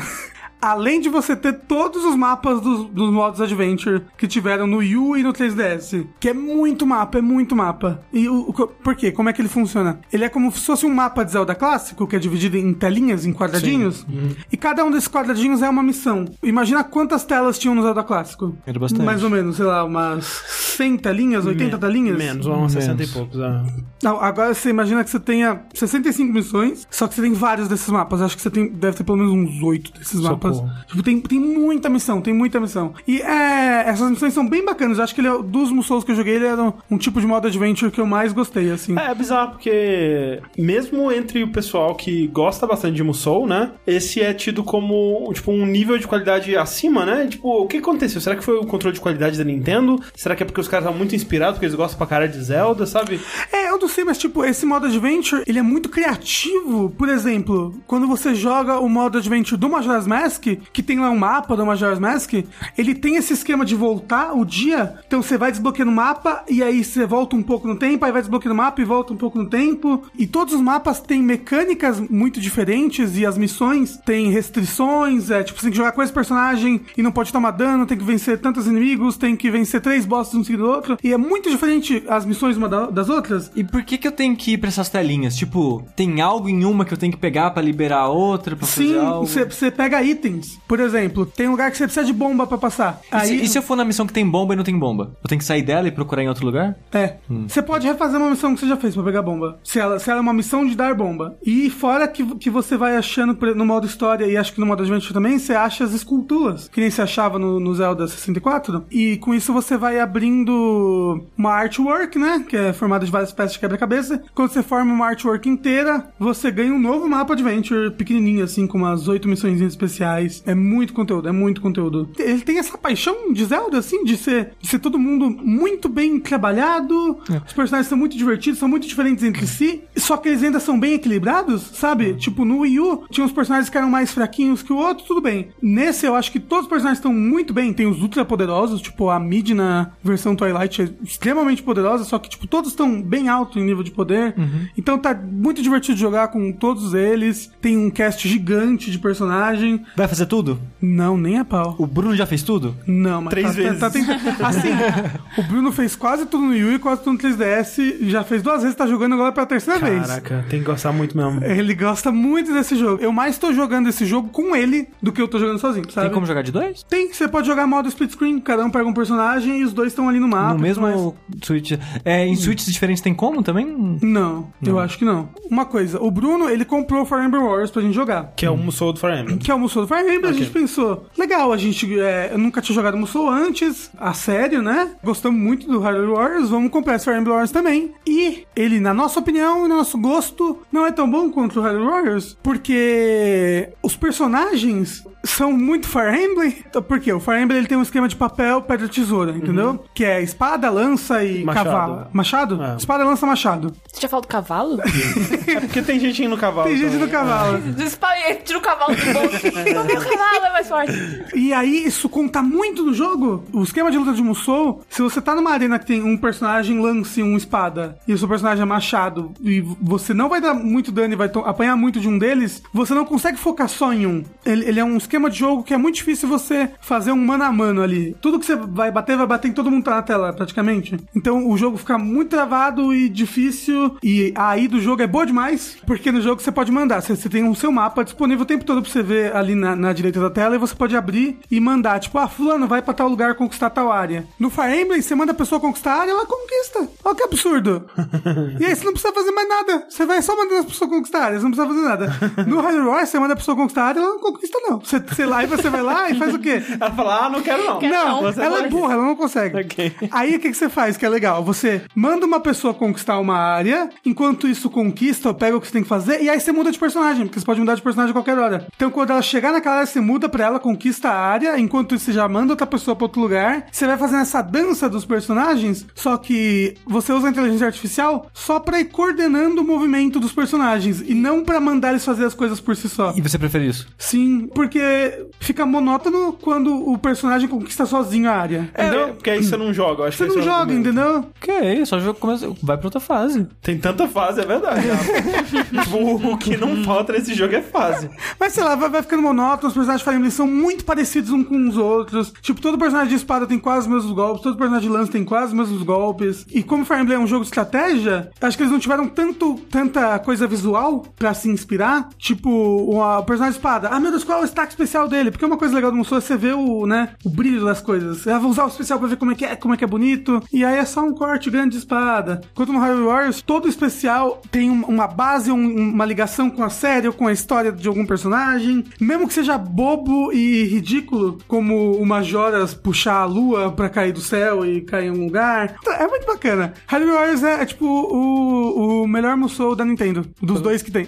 Pelo fanservice. É o melhor fanservice, o melhor fanservice dos, dos videogames. Então o que o Rafael disse é: gostou de Zelda? Pode jogar. Não gosta de Zelda, não joga não. Se Hyrule Warriors fosse um jogo da novela Mutantes da Record, em vez de Zelda, troca todos os personagens com o personagem da novela Mutantes. Mas é bem balanceado, tem igual, todas as é coisas tipo- que você é gosta. tão bom quanto. Você acharia ele bom ainda? Você acha? Talvez, talvez, assim, assim. Só talvez não desse a chance pra jogar. É, é, não, talvez não dê chance pra jogar e, tipo, tem que ser a novela Mutantes da Record mesmo, assim. Melhor não pode ser nada, não pode ser nada um pouquinho melhor. Não, é não. um jogo da mitologia grega, pronto. não, Não, tá não. bom. Novela Mutantes. Tá, talvez eu desse a chance, porque. É pra ver o quão importantes são os personagens. Não, mas é, mas os personagens são realmente bem importantes, fazem parte. Se você gosta muito de Musou, você vai gostar desse jogo, porque é um excelente Musou. Alguns diriam o melhor Musou, mas eu não sei, não joguei todos pra Eu saber. ouvi algumas pessoas dizendo isso já. E se você gosta muito de Zelda, você provavelmente vai gostar, pelo menos você já tem. Ah, né? verdade. Mas fica aí a, a recomendação. Em estratégia e joguinhos que também não precisa pensar muito, que é um joguinho bem calminho, o Mini Metro, que você basicamente precisa criar as linhas de metrô de uma cidade. E aí você tem várias cidades do mundo, tem Londres, Paris, São Paulo, cidades mais, não falar mais importantes, mas cidades que tem os metrôs mais conhecidos, né? Criciúma. Criciúma, exatamente, Co- Coronel Fabriciano, lá o metrô de porra. Minas. Tem o metrô do Rio de Janeiro, que é a linha. É, só uma linha e acabou. Desenha uma linha, acabou, sucesso. Ah, então, já- é, esse é uma fase de todos, né? Então, ele não é novo, ele é de 2015, mas eu tinha ele há um tempão, já comecei a jogar agora. E tipo assim, você abre o jogo e já começa a jogar, ele não tem tutorial. Tem, dois, tem dois pontos, uma bolinha ou um quadradinho, um triângulo, e você pega o mouse e arrasta de um pro outro e começa a criar uma linha. E aí você, por exemplo, cria uma linha amarela. E aí automaticamente já tem um vagãozinho. Aí toca assim. Não, não, não, de São Paulo. Não, não. Aí fala inglês, fala português. Uhum. Então, aí já começa o trenzinho e tal, e aí já começa a colocar um númerozinho de pessoas, e aí no canto da tela você tem um número de, passageiros que você tá levando por dia. E aí começa a ter várias linhas de várias cores diferentes, várias estações que se interligam, e aí o jogo vai ficando mais frenético, com mais passageiros, e aí você tem a, a opção de criar mais estações pra desafogar as estações principais, mais linhas pra, pra, pra ir fazendo, né, a malha toda. Só que assim, você não precisa criar exatamente, tipo, ah, fazer de São Paulo, preciso criar as linhas de São Paulo. Você cria o Não, que você é, quiser. é mais um flavorzinho a cidade. Exato, é. O, o desafio, então, é você criar uma rede de metrô eficiente. O gerenciamento que você tem é controlar o fluxo das pessoas. Tipo, se tem muita gente, você tem que criar linhas pra desafogar e tal.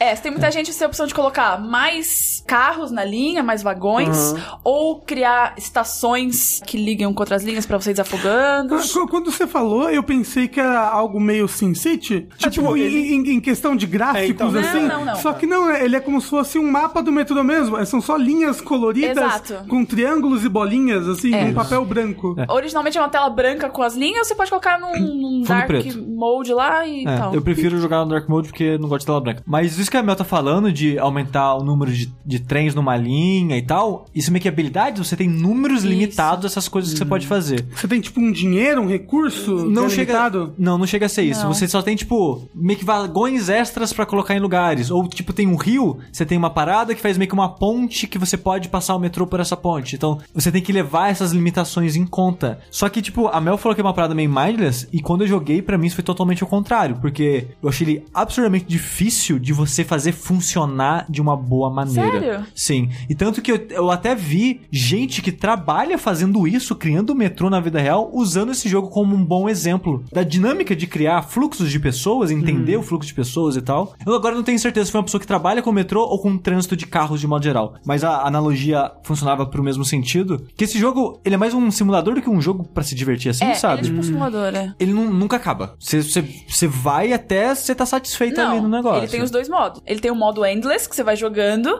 e ele tem o modo normal, que é quando uma estação fica muito cheia e dá, tem que ser fechada, ele, ele acaba o jogo. Então talvez ele adicionou isso com o tempo, porque eu acho que quando eu joguei só tinha Ah. Endless, eu Mas posso estar peraí. viajando. Peraí, quando a estação tá muito cheia e tem que ser fechada, significa que você para de mexer nela? Quando É, você perde, ele, re- ele Ah, tá, não. Ah, tá. Então, mas, tipo, ele tem um modo de, de falha. Mas ele tem um modo de vitória. Tem um, chega um ponto que você, o jogo fala, ok, você conseguiu chegar Não lá. cheguei. É. Não sei. Porque se acho que tem. era isso que o Sushi tava falando, né? É, é tipo, ele, ele não acaba, você não tem uma vitória. Tipo, É, fiz ah, 10 tá, estações funcionarem, ganhei o jogo. É, ou então, sei lá, um Ah, modo tá. um modo historinha assim, tipo, ah, você é o novo prefeito da cidade. Não, não. Sobreviva até o Natal com uma malha de metrô. que Ou, ou então, então, como você falou, São Paulo, É, não, eu Londres, acho que- talvez, tipo, e passando como se fossem fases, assim. É, eu acho que realmente nesse sentido não tem. A única coisa que tem é que quando você faz alguns pontos em algumas cidades, você vai desbloqueando as outras. Ah, É. tá. aham. O que eu achei difícil nesse jogo é fazer funcionar. Você fala, faz uma linha, aí você faz a outra, aí você vê que tu- você vai crescendo, você vai crescendo, você, aí numa hora você percebe, caguei tudo. Então, mas você pode apagar a linha toda e começar Sim, do zero. só que isso também não é fácil de se fazer. Eu tenho que ligar o ponto A ao ponto B, vamos dizer. Eu faço um metrô lá, eu faço outra linha, tô fazendo minhas linhas. Qual complicação que surge nesse meio? O que que, tipo, além de, tipo, tem muita gente querendo usar o metrô, tem pouco metrô. É porque as pessoas ficam empacadas, as pessoas não vão de um lugar pro outro. É, você começa a ver uns. Ó, o quadradinho, bolinhas que simulam as pessoas, e aí vai enchendo, vai enchendo, vai enchendo. Tem uma hora que tem mais pessoas do que cabe na estação, você perdeu. Você não conseguiu conectar aquela estação com uma outra linha pra desafogar, ou você não tem nenhum outro habilidade. Mas o que que você poderia ter feito melhor? Você, você teria que ter feito uma rota mais eficiente? É porque, Sim. é porque você faz várias linhas. Tipo, aqui em São Paulo tem a linha verde, linha azul, né? Você vai criando várias linhas que as pessoas querem chegar em vários pontos da cidade. Então você tem que fazer várias linhas que completem a cidade inteira de uma maneira que desafogue. Por exemplo, São Paulo tem a Sé, que liga três linhas diferentes. Tem a luz que liga todas as linhas do mundo. A luz e a Sé afogam pra caralho. Sim. Algo que você tem que evitar nesse jogo. Afogar um ponto só que muitas pessoas passem. Então você tem que fazer de uma maneira fluida uma linha que liga a cidade inteira. É, e aí, assim, a cada um número X de jogadas, ele te dá a opção. Você quer um vagão a mais pra uma linha, ou você quer a habilidade de aumentar a capacidade de uma estação. Aí você vê que está precisando mais. Tá precisando mais um vagão pra levar mais pessoas, ou aumentar a estação. Aí eu usei essa daí pra aumentar, tipo, como se fosse a minha C ali no momento. Aí eu aumentei ela, o ícone dela ficou um pouquinho maior na tela, aí desafoga um pouco. Aí você continua mexendo o jogo. E o que eu achei mais engraçado, entre aspas, nesse jogo é que assim, a gente tá tão ligado, por exemplo, a Sé. A Sé liga três linhas e a gente acha isso muito. Só que a gente vê os metal, o metrô de Paris, por exemplo, que tudo é interligado. E aí eu comecei a jogar o jogo, aí eu ficava, não, uma conexão aqui tá bom, né? Aí eu ficava, não, né? Isso aqui é São Paulo, eu posso ter quantas conexões eu quiser. Aí eu colocava, tipo, todas as linhas todas conectadas e pra gente é muito surreal, tipo, não, o metrô todo conectado. Mas é bizarro que o, o metrô de São Paulo acho que é um dos mais organizados quando você olha mapa dos outros países, assim. Tipo, do Japão é uma zona. Todo mundo se perde naquela Mas eu porra. acho que é porque tem tanta conexão que. Sim. Né? É, porque é, Na- acho que quanto mais opções, mais confuso vai ser, né? É. E, não, e, e o metrô do Japão tem empresas diferentes regindo linhas É, aqui diferentes. também. É, aqui tá começando a ter. É. É, mas, mas lá aparentemente você tem que ter tickets das linhas diferentes. Ah, E você é paga por distância também. É, você paga por distância, é bem mais, mais louco. Mas esse jogo eu, eu, eu não levei assim, tipo, nossa, É é, que, assim, complicado. É, é tipo, ele, ele é simples, mas é difícil de fazer bem. fez o efeito contrário. Eu fiquei mó relaxado jogando. Tipo, "Ih, Não, pra mim foi o linhazinhas." contrário, eu ficava ansioso. Tipo, eu não Que tô conseguindo loucura. fazer, as pessoas não estão chegando no trabalho, eu vou chorar. o, o, o Sushi começava a imaginar a família que não tava conseguindo chegar, ficar junto no é tipo jantar. isso. E eu tava "Ih", ligando pontos, assim. E ele tá 20 reais na Steam. Você consegue fazer uma linha, cruzar a outra e fazer uma batida de trem? Não consegue. Não, não consegue. Não, porque como eu falei, é tipo um, né, é só, é uma abstração de um mapa. Sim, sim. É. Ah, eu queria uma batida de trem abstraída. Não. E adicionaram recentemente, não é um DLC, mas se você fizer mil pontos em algumas estações lá, eles bloqueiam umas estações, tipo, Londres 1920 bolinha. Que Ah, deve tá. ser um, um mapinha diferente, assim, bonitinho, estilizado. Interessante. Mapinha no papiro. Falando em metrô, eu quero falar agora da nova expansão de Splatoon 2 que lançou ontem. Uhul! Ontem, dia 13 de junho. É, o Rafa é o nosso editor da Nintendo aqui no. Exatamente. Isso, mas por que, que eu tô falando em metrô? Porque ela é uma expansão, é um DLC do Splatoon 2, é a Octo Expansion, o nome dela, e ela é como se fosse um segundo modo história pro jogo, e esse modo história se passa todo dentro de um metrô. É, apocalipse aconteceu, a ah, o dinheiro são munições, Isso. Hum, Não. usa máscara. É tipo Metro Exodus lá? O metrô? Não, mas assim, o apocalipse aconteceu aconteceu já no mundo do Splatoon há muitos anos, né? Ah, mas não vou falar de lore aqui não. Não, mas aí que tá. Esse jogo tem muita lore. Essa expansão, Sushi, é o que eu queria que o modo história do 2 tivesse sido. Você joga com um Octoling, o que era o, gran- o grande atrativo do DLC. Mas mas o que, que são os Octolings? O que, que são Inklings? O que, que é isso? Então, Sushi, normalmente no Splatoon, você joga com um Inkling, que é tipo um menino Lula. É o nome Uma- do episódio, muito obrigado. que é uma criança Lula. Com a Vuvuzela, assim. Veio, que veio, veio pra São Paulo no, no, no caminhão, né? Isso. Viu o metrô, ficou maravilhado.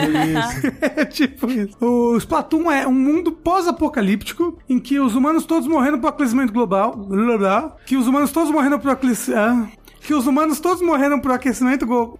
Caralho! Tava indo. Deixa tudo assim. Não deixa, Deixa, não, deixa.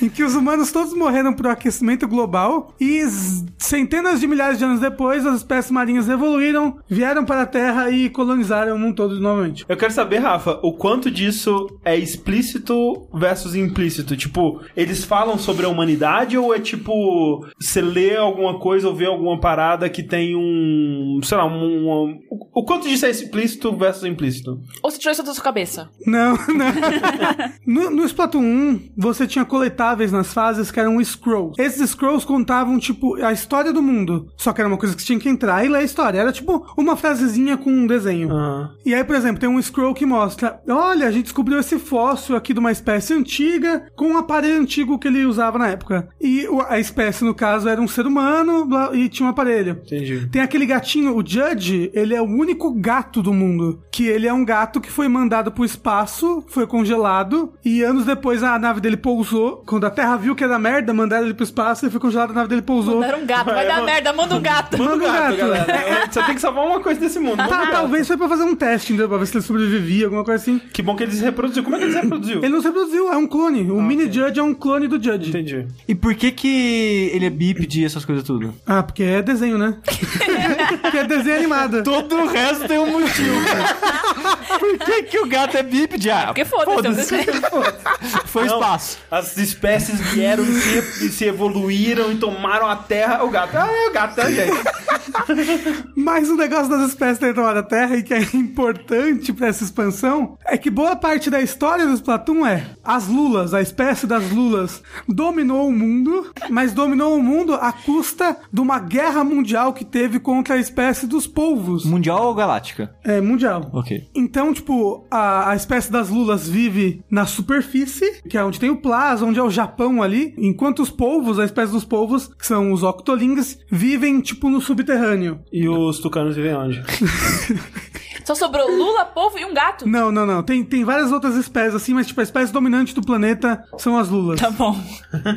Pelo menos ok. a espécie dominante do planeta da onde se situa o Japão, né? Que é onde passa dos dois jogos. Seria muito legal sair o Splatoon 3 com, tipo, 20 raças diferentes, todo um lore mais complexo, você pode transar com entre si. Aí é um jogo Assim, interessante. tem muitas raças diferentes no Splatoon, né? Não, é jogar com elas. É, mas então. E Eu aí. tenho- a- Desculpa, eu tenho uma dúvida. Aí a Lula dominou o planeta e falou: vamos pintar tudo. Não, é, a arma deles é a tinta, que eles mesmos produzem. Mas eles ficam- ficam pintando. É assim que eles dominam o mundo, é isso? É o passatempo, é o esporte não. Ah, o deles. esporte. Não, é, o, o jogo, você joga com adolescentes e esse, esse jogo, essa coisa de pintar, é um esporte. é Ah, como se ok. fosse um paintball e é a moda da garotada, entendeu? Não, é como se fosse campeonato de cuspe. É verdade.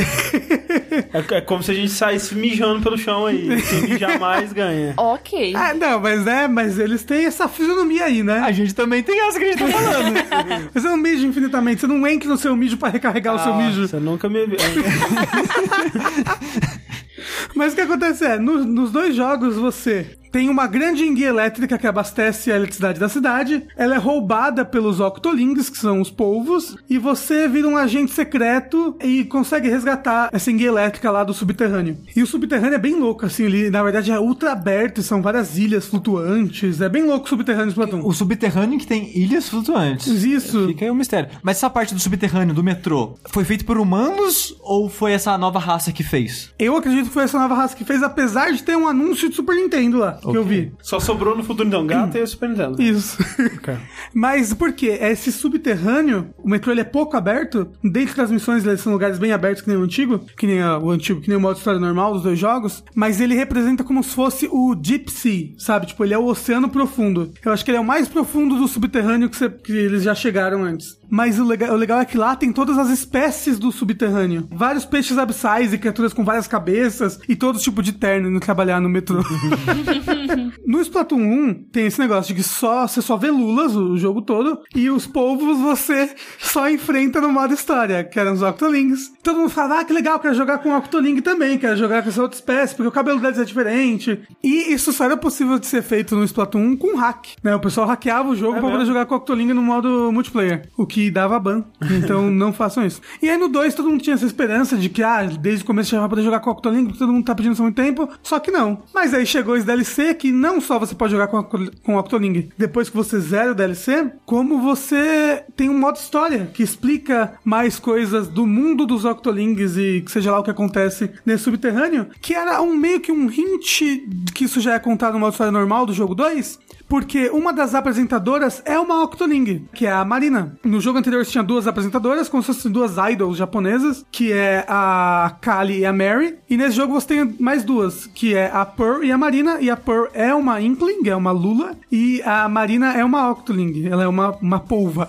E esse é estranho porque, tipo, eles foram condenados a viver né, no subterrâneo. Então, o que aconteceu? Por que, que ela tá aqui? Por que, que ela não é malvada que nem os outros? Porque eles nunca foram. É isso que. E aí que Exatamente. tá, eu não zerei o modo história ainda, mas o que acontece é, você acorda sem memórias nesse subterrâneo, você é um Octoling e você tá junto com o capitão Cuddlefish, que é o capitão que te guia durante o primeiro jogo, que é um velho veterano dessa guerra mundial entre as Lulas e os povos. E você perdeu uma luta, você tava numa luta contra o Agente 3, que é o seu personagem do primeiro jogo, e alguma coisa aconteceu que tanto você quanto o capitão foram parar no subterrâneo, você tá sem memória, e você tá nessa rede de metrôs em que você tá, tipo, num teste pra chegar à Terra Prometida. Você acha um telefonema estranho lá na, nesse metrô que você tá, e ele fala: Olha, se você conseguir achar as quatro coisas que estão perdidas aí no metrô, eu posso te ajudar a chegar na Terra Prometida. E aparentemente, essa rede subterrânea, ela é como se fosse um teste da GLaDOS, assim, porque cada estação de metrô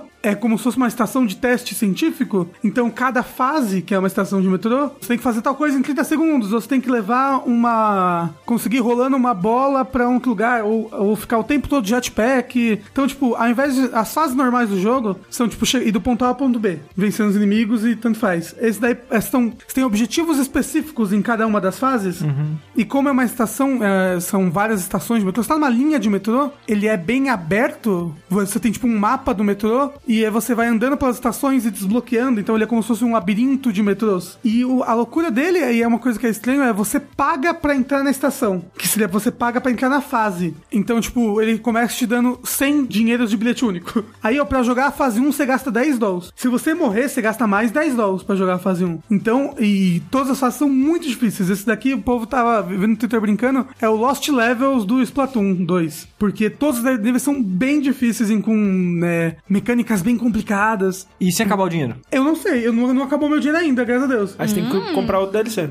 É, Pra eu não player. sei, mas tal- talvez tenha alguma coisa. O negócio é que você tá nesse trilho e cada vez que você entra numa fase, uma bomba de tinta inimiga é amarrada nas suas costas, é meio sinistro, mas aí quando você, você erra o que tem que ser feito, por exemplo, você tem que levar uma bola até um buraco, como se fosse um gol. Se você deixar a bola cair pra fora, ela fala, tipo, é, falhou no teste, aí a bomba explode e você morre. Puf. É um pouco, achei um pouco violento. Mas é tinta, então tá tudo Mas, assim, eu acho o mundo do Splatoon um mundo muito racista e preconceituoso, cara. Porque, tipo, essa parada de tem duas raças diferentes, uma raça se acha superior porque venceu a guerra, isola a outra. Aí você tá jogando com essa raça que é uma minoria agora, e você tá passando num teste que se fizer uma parada. Tipo, parece que tá tão te torturando, sabe? Então, mas é meio que isso mesmo. Só que você não sabe quem tá fazendo isso e quem te prendeu ali. Você começa a conversar com a Pearl e com a Marina, que conseguem hackear lá o seu computador que você tem, pra conversar com elas e com o capitão, que é muito engraçado, porque eles conversam conversa por chat. E aí, por exemplo, o capitão não sabe desligar o caps lock, todas essas coisas de velho. E os octolinks que estão dentro desses laboratórios, eles estão todos controlados pela mente e você é o a cobaia número 15.001, alguma coisa assim. Então, tipo, alguma coisa sinistra tá acontecendo ali,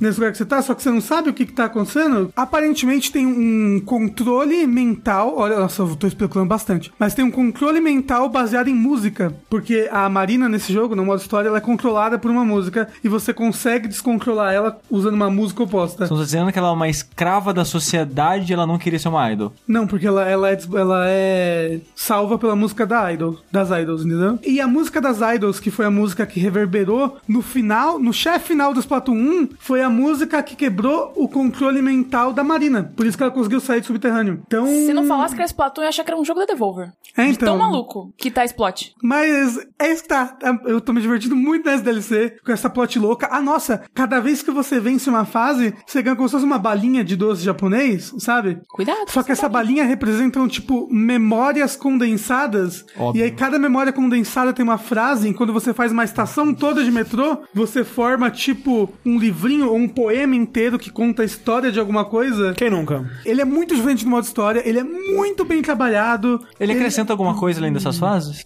Ele acre- no modo de jogo normal, É. quando você termina, você pode jogar com o Octoling, né? Que tem opções de cabelos de, e coisas diferentes. E cada vez que você completa uma linha de metrô inteira, você ganha um item, seja, eu acho que uma arma, uma vestimenta especial pra usar no modo multiplayer. Ah, então os amigos novos que a Nintendo anunciou foram, foram de Octolings, então? São, os dois são ali são Octolings. E tem o do bichinho também na tinta. É, que é um Octoling também. Assim, Custa esse DLC?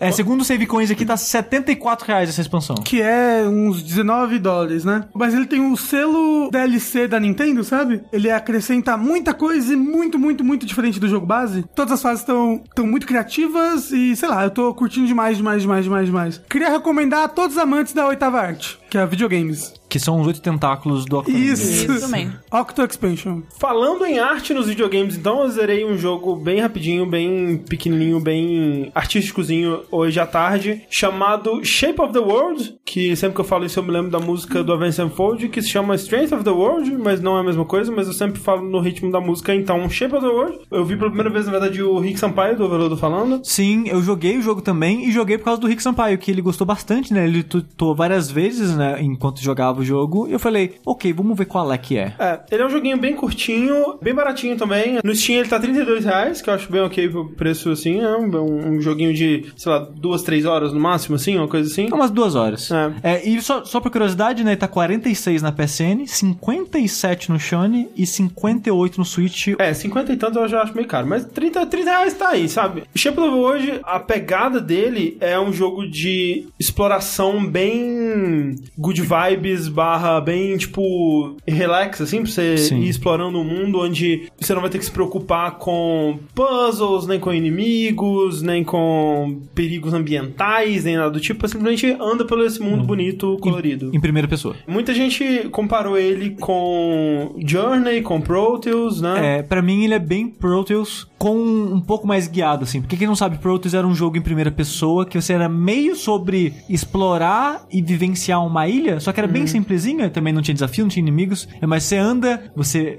vê aquela arte bonita, você ouve a trilha legal e os sons daquele mundo e o jogo acaba. E o Shape of the World é mais ou menos isso, só que ele tem uma progressãozinha, porque você tem que fazer algo pra liberar a próxima área. É, ele é mais linear, digamos, né? É. Só que, cara, eu não sei o que, que eu achei desse jogo, velho. Tipo, eu terminei ele esperando um momento em que ele ia passar alguma coisa pra mim, além daquela experiência estética, daquela experiência sonora, né? Que ele tem uma trilha bem legal e Exato. tal. É, pra mim esse jogo, ele é uma experiência sensorial, sabe? É uma parada que você vai ver coisas muito bonitas, você vai ouvir sons agradáveis que encaixam muito bem naquela visão, mas meio que essa é a experiência. Qualquer história que você tirar é uma história sua, É. porque o jogo ele não tenta te contar uma história, Ele é bem abstrato. é, ele tem uma progressão de climas, digamos assim, de sentimentos, porque ele começa mais neutro, ele começa neutro, é tudo branco. Ah. Porque é uma parada legal do jogo é isso, né? Que o mundo ele surge enquanto você anda, né? E é bem bonito isso acontecendo. É, o André não gostou muito aparentemente, eu gostei bastante. Ele tenta fazer uma parada que o mundo ele tá vazio, né? E à medida que você vai andando, as plantas vão surgindo, né? É, plantas e pedras, montanhas É, e é, tudo. o, o cenário vai surgindo à sua volta, assim. Só que eu não sei, o efeito que eles usaram pra fazer isso me pareceu mais como pop-in, sabe? Tipo, quando você tem um jogo com um baixo campo de visão e à medida que você vai chegando as coisas vão surgindo, assim. Ah, pra mim não, porque as coisas têm uma animação enquanto surge, sabe? Tipo, a árvore, ela se desdobra do chão e fica A ereta. da, a da árvore é mais legal, mas o da... da A da das- pedra, tipo, a- o chão des- deformando pra cima. É, mas é, então, parece, pra mim parece quando, tipo, tá chegando assim, sabe? Tipo, seria mais legal se fosse a pedra surgindo, com a animação caindo e tal. E isso é uma coisa que até depois que eu terminei o jogo e eu não senti nada, tipo, eu não senti a mensagem que ele tava querendo me passar, eu não senti nenhuma emoção específica, além de, tipo,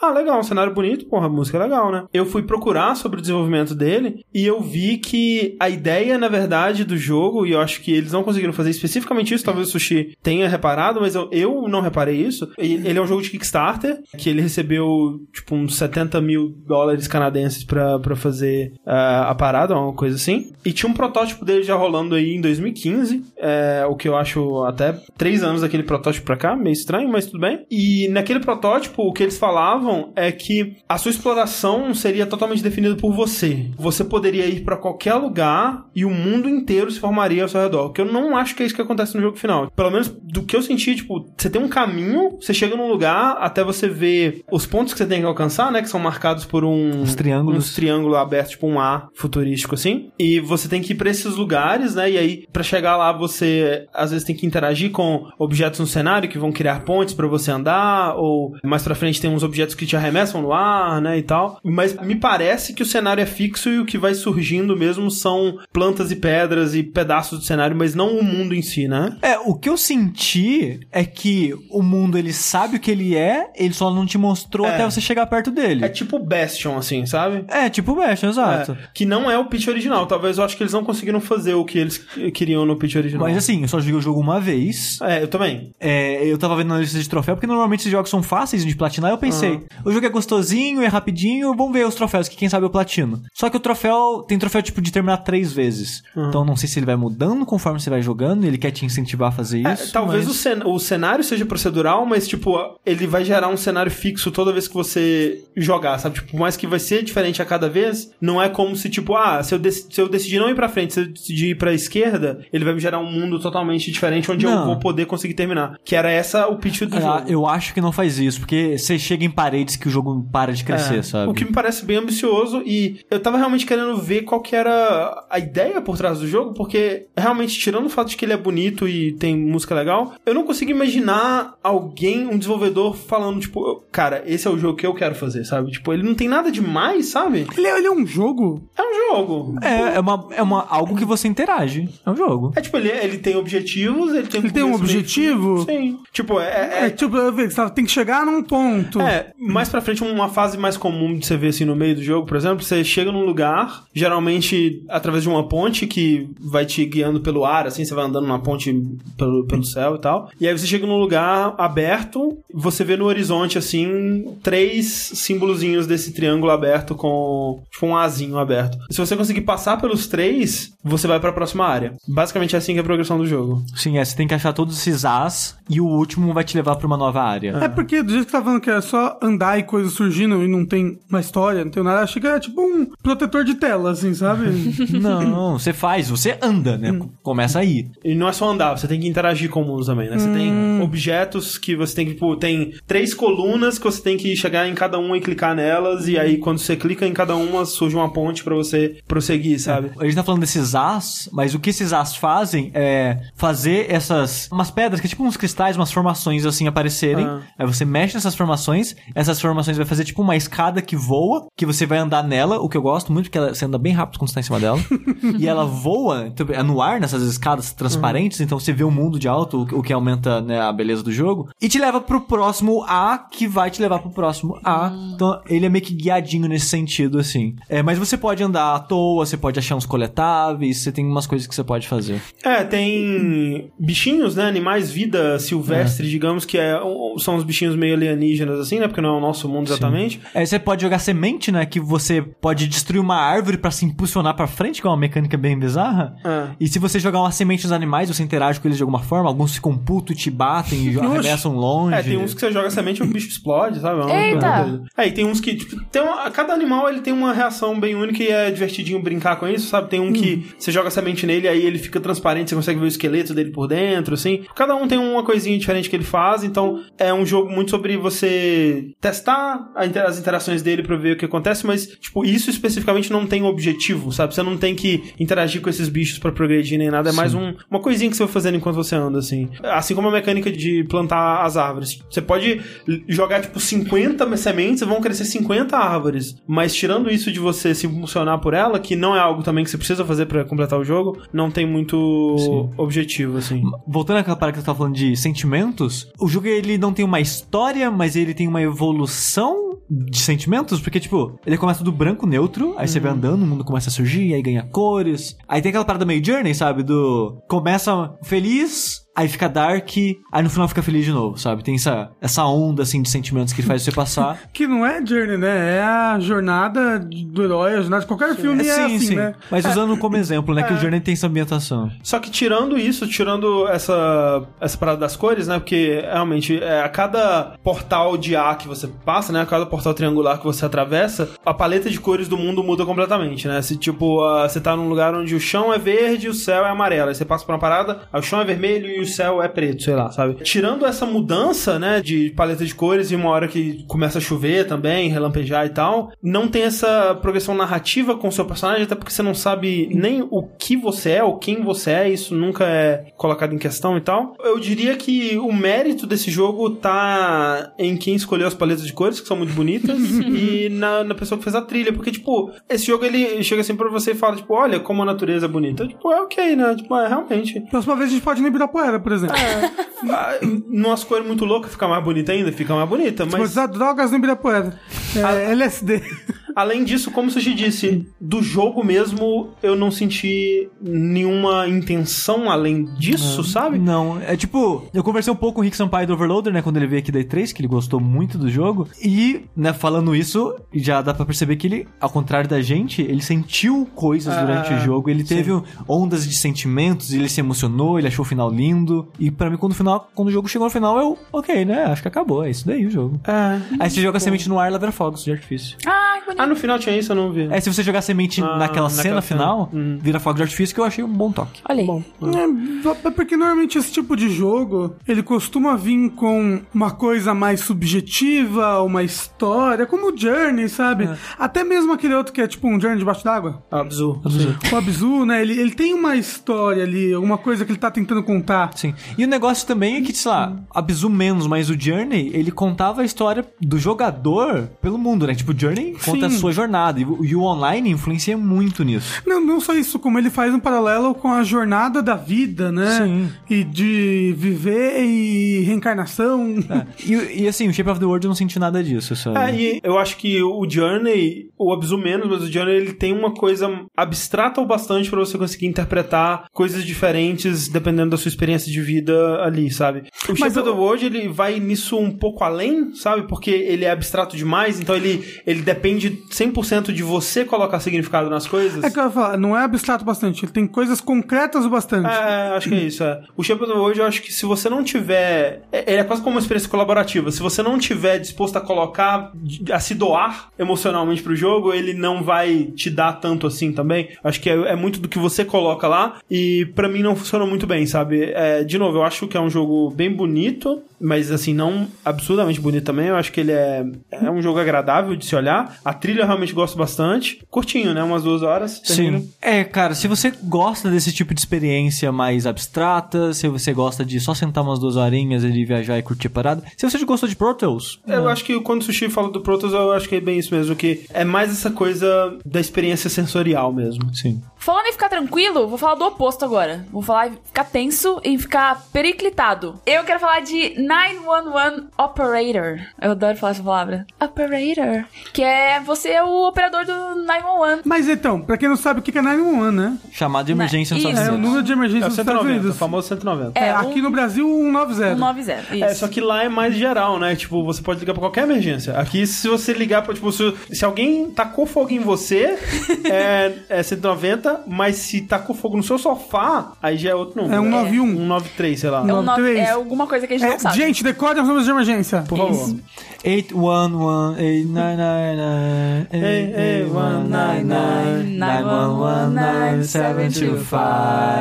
811-899-911-911-911-725-3 Como que eu decorei Ah, isso? eu Eu não sei. Que isso? É IT o nosso Crowd. ritual de... De acasalamento. ritual satânico. IT Crowd assista. Então, no 911 Operator, você é o operador que vai receber tanto as ligações quanto os avisos no seu sistema. Então você tem a tela gigante e aí você tem um mapa. Você pode usar um mapa. A tela é tipo Her Story? Não, não, não é. Ok, ok, ok. A maior parte da tela é um mapa e você pode baixar o mapa da cidade onde você tá jogando. Então, quando você abre o jogo, ele fala: Ah, vejo que você tá jogando em São Paulo. Quer baixar o mapa de São Paulo? E aí você tem as ruas de São Paulo. Tipo, você pode ter uma emergência na Vida Paulista. E é legal que você fica, você sabe mais ou menos onde as regiões ali. Eu não sei não, desculpa. É, se você anda por São Paulo, você sabe. Por exemplo, então a- você começa o seu dia. Aí você distribui o seu staff. Você tem policiais, bombeiros e ambulância, médicos. Aí você tem um certo dinheiro. E aí você pode comprar equipamentos novos, viaturas, armas, colete à prova de bala e tal. E aí você coloca, ah, eu quero esse policial nesse carro, esse policial nesse carro aqui, blá blá blá. Coloca uma arminha em cada um. Tá, tá tudo certinho. Só tem que avisar as pessoas que o operador de 911 decide essas coisas não. É, no jogo ele É não um super operador. Exatamente. E aí você começa o seu dia. E aí você tem lá, tipo, as pessoas estão espalhadas pelo mapa fazendo as patrulhas, né? As rondas. E aí pisca alguma coisa no mapa, tipo, emergência. Aí você clica na emergência e tem um textinho. ah, casa pegando fogo. Aí você clica no carrinho de bombeiro, clica com o botão direito e ele vai fazer o caminho até lá. Como ele usa o mapa da cidade pra determinar também o tempo que vai levar. Então, tipo, São Paulo as coisas demoram muito pra chegar. E aí você não só recebe essas, essas informações, essas ah, incidentes de texto, como você recebe ligações também. Então, você recebeu uma- um, um incidente aqui, aí você tá mandando um carro de bombeiro. Ao mesmo tempo chega uma ligação. Aí você atende e são vozes de pessoas fazendo, né, o, o áudio, assim, como se fosse uma ligação de verdade. Eu pensei que só parecia balão de diálogo no jogo. Não. Você clica na ligação e já vem a sua voz, é um homem tipo, ah, hello, 911. E aí, eu acho bom que, assim, se você entende inglês um pouquinho, você nem precisa prestar atenção, tem a transcrição do áudio, mas você nem precisa prestar atenção. Você consegue já ir, tipo, ah, mandando polícia, não sei o quê, enquanto você vai ouvindo o acidente. Então a pessoa fala, ai, sei lá, meu carro tá pegando fogo. Aí você tem três respostas que você pode dar pra pessoa. Pedir o endereço, perguntar se tem alguém machucado, E se fudeu. é. Ou tipo, ah, quando aconteceu tal. Por quê? Você pergunta assim, endereço. E a pessoa te passa o endereço, ela já aparece no seu mapa exatamente onde a pessoa tá. Aí você pergunta, tem alguém machucado? Ela fala, tem. Então você tem que mandar os bombeiros e uma ambulância, porque tá pegando fogo e tem alguém machucado. Ah, tem alguém que botou fogo no meu carro, tem um bandido. Aí você manda a polícia também. Aí você tem a opção de ignorar a ligação quando é um trote. Como você sabe que é o trote? Então, aí, por exemplo, às vezes você atende a pessoa fala, ai, é, roubaram meu carro. Aí você, tá, mas onde foi? Ah, então, não, deixei no estacionamento e roubaram. Aí você, não, então, mas isso aqui é pra uma emergência. Ah, mas você não é a polícia? Aí, enquanto você fica enrolando, você tá perdendo outras ligações. Então você pode desligar na cara da pessoa. Só que você perde uns pontinhos de reputação por causa disso. Aí você perde um pouco de dinheiro, porque você desligou a cara de um cidadão. Mas né? era trote. É, aí às vezes tem gente que liga, tipo, o bolso do- da calça liga, e aí fica só, tipo, aí você fica, alô, alô, e ninguém fala. Aí alguém entende, ah, oh, de novo, o meu bolso ligou para emergência. oh. É, a bunda pediu um socorro. Aí você fala, puta que pariu. Aí você ignora. Às vezes a bunda tá pegando fogo, né? É complicado. Mandar um bombeiro urgente. Mas manda um sarado. É.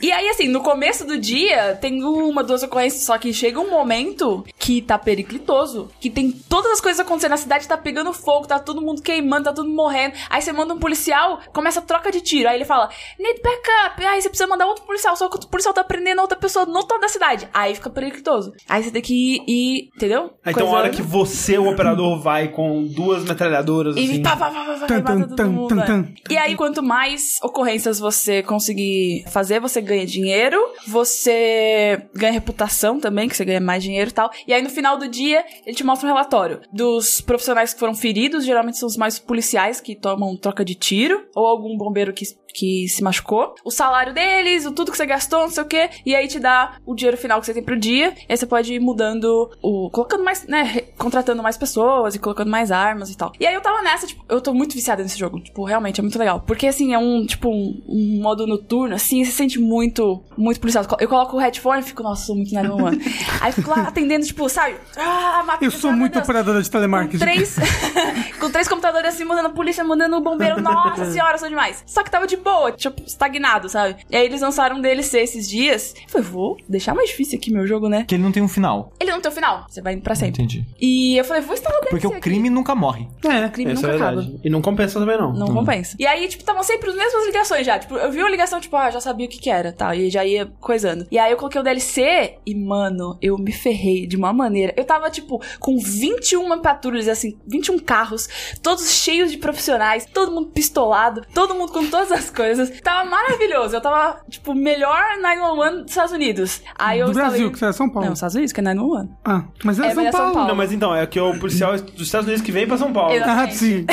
E aí eu instalei o DLC, e aí uma das ligações era um terrorista. E aí o cara, tipo, ah, eu vou explodir tudo tal lugar. E aí tem uma opção nova que você pode, assim, ignorar a ligação ou mandar todas as patrulhas pra aquele lugar ao mesmo tempo. Caralho. Aí eu falei, mano, o cara vai explodir tudo. Mandei todo mundo. O cara explodiu, eu perdi metade do meu staff. Caramba, foi em São Paulo. Meu Mano. Deus, que dia terrível que foi esse. Esse botão tava lá pra exatamente essa ligação. Eu perdi metade do meu staff, eu tô devendo 160 mil dólares pra polícia. Juro pra você, eu não consigo comprar nada. Aí na no outro dia, cara, todos os meus. Tipo, morreu policial, morreu bombeiro, morreu. Caraca, eu tô muito triste. E aí eu tenho, tipo, cinco carros agora e o crime continua, né?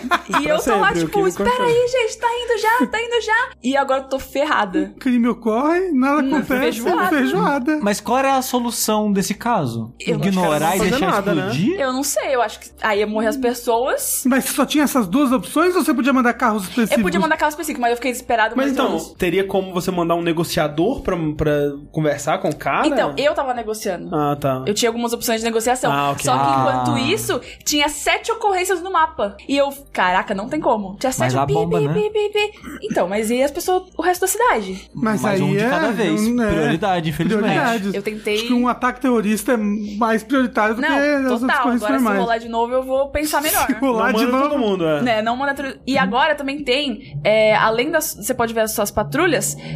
Tem um menu que eu esqueci o nome, que é tipo reforço. Acho que é, é que tá tudo em inglês. Reforço, que aí você pode pagar na hora ali no jogo pra mandar um reforço. Então tem um ali que é tipo National Guard, que aí esse, aí esse daí é muito ruim. Eu mandei a National Guard lá no, na bomba, não aconteceu nada. Não feijoada. A National Guard morreu? não fez nada. Não, foram lá e tipo, ah, Eles falaram assim, ah, não tem nenhum urso à solta. É, Não, não é esse. É tipo, sei lá, eu achei que era o, o SWAT, sabe? O jogo é muito viciante, eu recomendo, tá 28 reais na Steam, não é muito caro. O E... DLC tá quanto? Então, tem três DLCs, um é de graça e os dois, um 12, um 8, dá 20 reais os DLCs. de- os dois total. juntos. É, e o, o outro, o Então terceiro é de 56 reais tudo. graça. 58. Não, 48. Isso aí que a minha falou. A gente sabe muito conta. É porque Falei junto- 28 mais 20 deu 56 na dele, a minha deu É que eu 58. não entendi falando 20, na verdade. 20. Ok.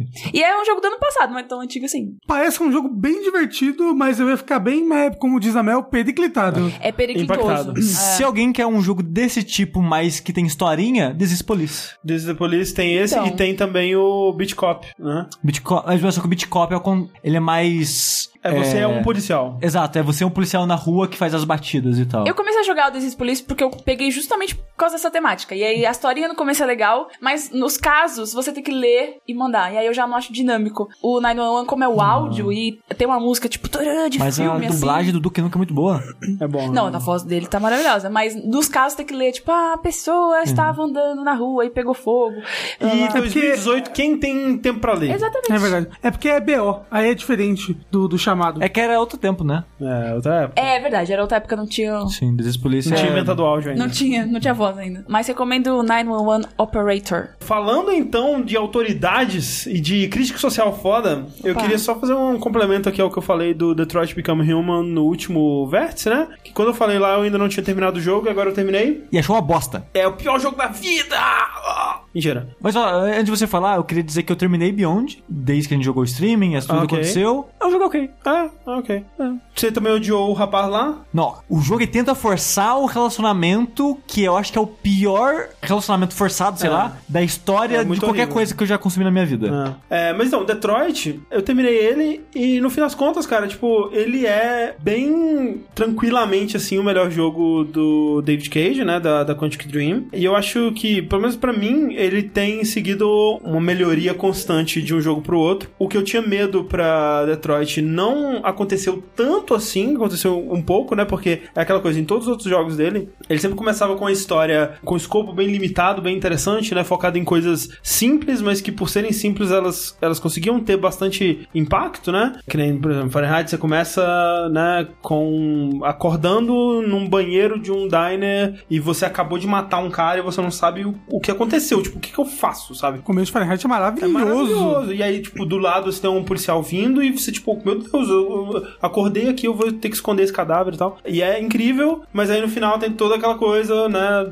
Você vira um super-herói, sai voando e etc. Luta na chuva. Luta na, luta na antena. Meio que acontece isso com todos os jogos dele, né? O Beyond também sofre bastante disso. E o Detroit, ele sofre disso num nível bem menor, assim. Ele sofre disso com um dos personagens, né? Que é o, o Marcos, basicamente. Porque você joga com três personagens. O Connor, que é o android investigador. A Kara, que é uma android mãe, né? Basicamente. Que é o papel que ela assume ali. E o Marcos, que é o android Jesus, né? Que ele vai E- salvar toda a humanidade android. E aparentemente o Connor é o queridinho da galera, né? Porque eu vejo muita gente falando bem Connor dele. é muito legal. É que assim, a, a impressão que dá, cara, tanto pelo Fahrenheit quanto pelo Detroit e o Heavy Rain, é que se o David Cage se focasse em fazer um jogo de investigação, um jogo de procedimento policial, de CSI, sabe? Seria um jogo muito legal. Porque essa parte ele faz muito bem, de você chegar numa cena do crime e investigar e tal, fazer aquela coisa meio os jogos do Batman, sabe? Você vai procurando as pistas, reconstituindo a cena e indo atrás do criminoso. Era uma das partes que eu mais gostava no Heavy Rain mesmo. Sim. Sabe, tipo, acho que você lembra, né? Tipo, tem aquela cena do Heavy Rain que você vai atrás do, do, crim, do, do criminoso num ferro velho, né? E aí. Sim, tem a cena da droga e tal. É, e tal. Então, assim, esse tipo de, de coisa ele faz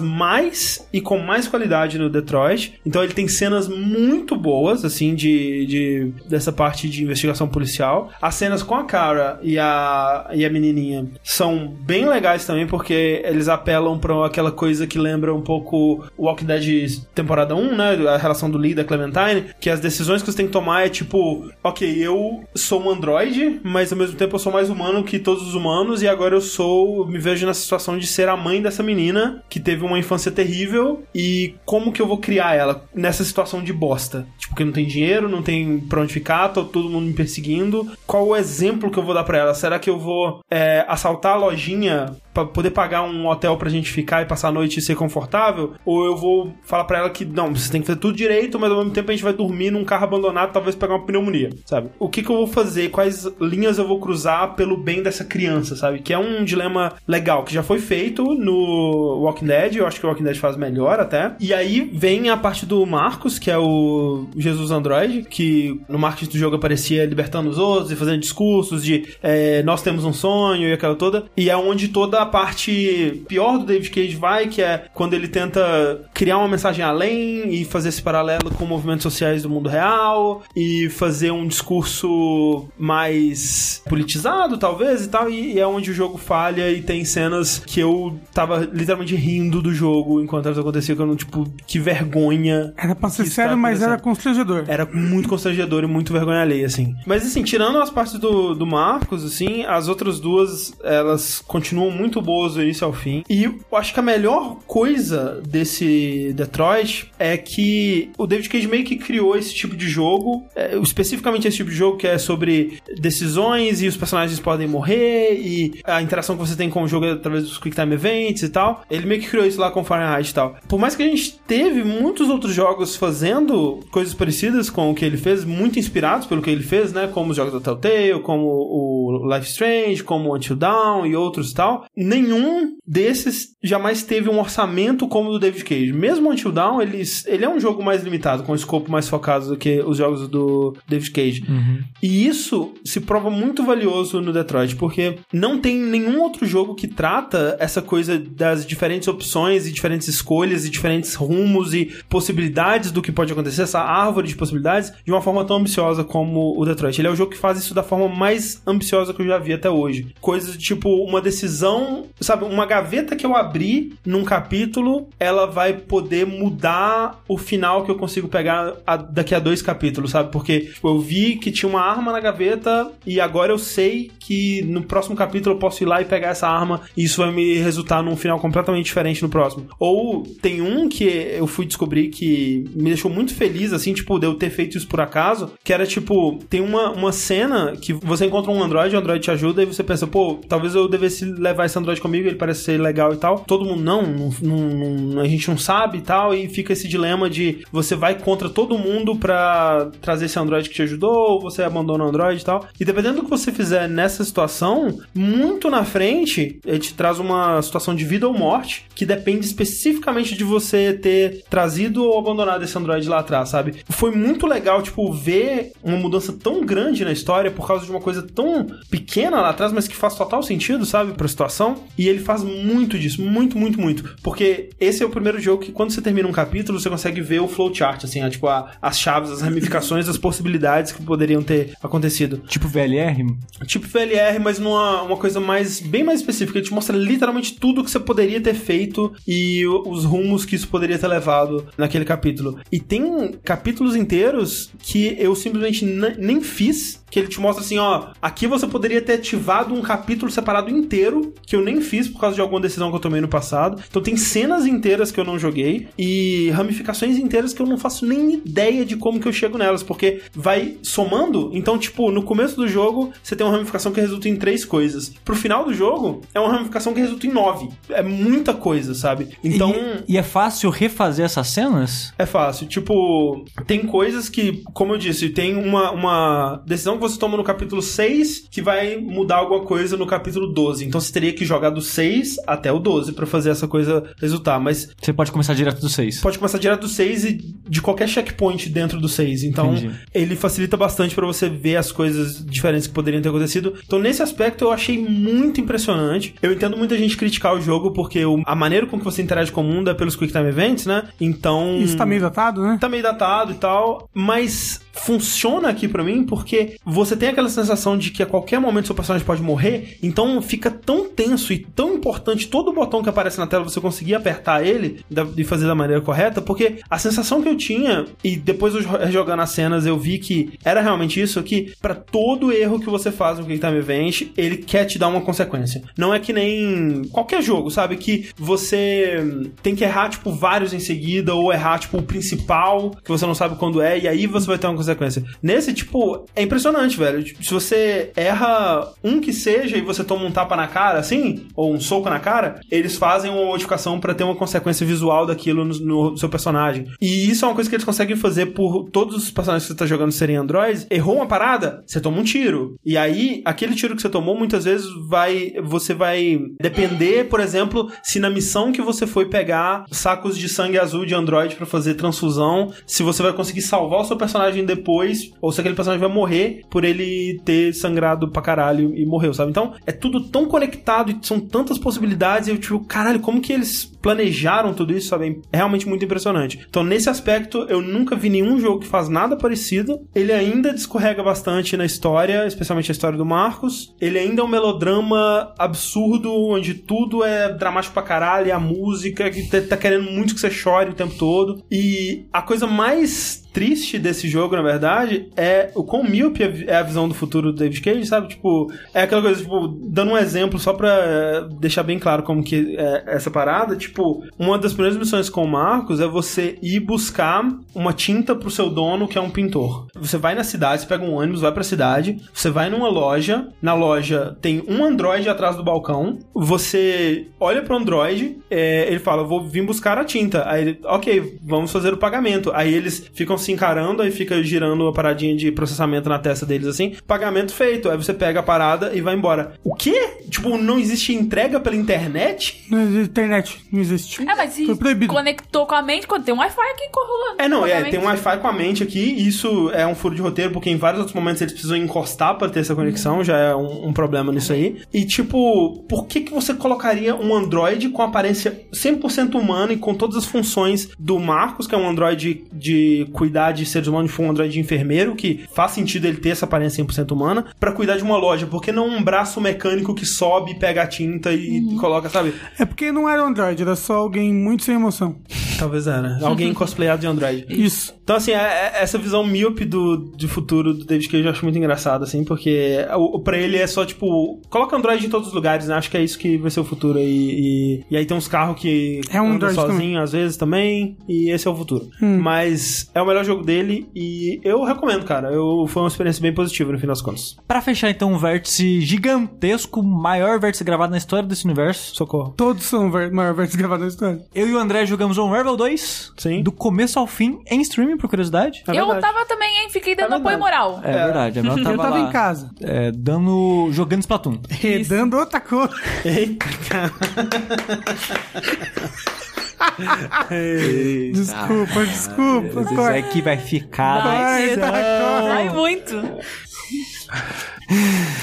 Então, caso você queira ver eu e o André jogando, a Mel torcendo por nós. E a Clarice também. Eventualmente a Clarice e a Thalissa chegaram também. É verdade. Você pode ir lá no nosso canal do Twitch é, assistir. twitch.tv barra jogabilidade? Mas, por enquanto, vamos dar nossa opinião por aqui. Sim. Eu não joguei o Unravel 1. O André jogou um cadinho, não terminou. Não. Eu joguei um cadinho também. Então eu não sabia muito bem o que esperar do jogo, mas pelo trailer que eu tinha visto na 3, né? O jogo ele parecia meio. Olha, ele parece agora um pouco mais dinâmico, tem o wall jump, essa parada de você usar o amigo é, para balançar nas coisas e um arremessar o outro. É. Parecia que seria mais dinâmico É e porque- focado em plataforma. O lance do primeiro Unravel é que você era um bichinho tricotado de um novelo de lã assim, e aí você tava amarrado nessa corda que saía do novelo, né? E a corda ficava no começo da fase, você ia puxando essa corda pela fase inteira e usando essa corda pra resolver certos puzzles, amarrando ele nos lugares, usando ela pra se balançar e tal. E aí a parada do 2 é que o novelo arrebentou, né? Você tá só com a sua corda, e aí no começo do jogo você encontra um outro Yarn, né? Que é um bichinho igual a você, só que azul, e aí vocês juntam a corda um, um no outro, e aí os dois eles ficam se usando pra se balangar dos lugares É. e resolver puzzles. Agora, no 1, o seu bichinho de lã, ele não sai andando por aí. Ele é como se fosse uma linha da memória da mulher. Assim, eu não vou falar de história, não. A história eu não quero nem entrar Que a aqui. história desse jogo é uma loucura do caralho. É. É porque, tipo,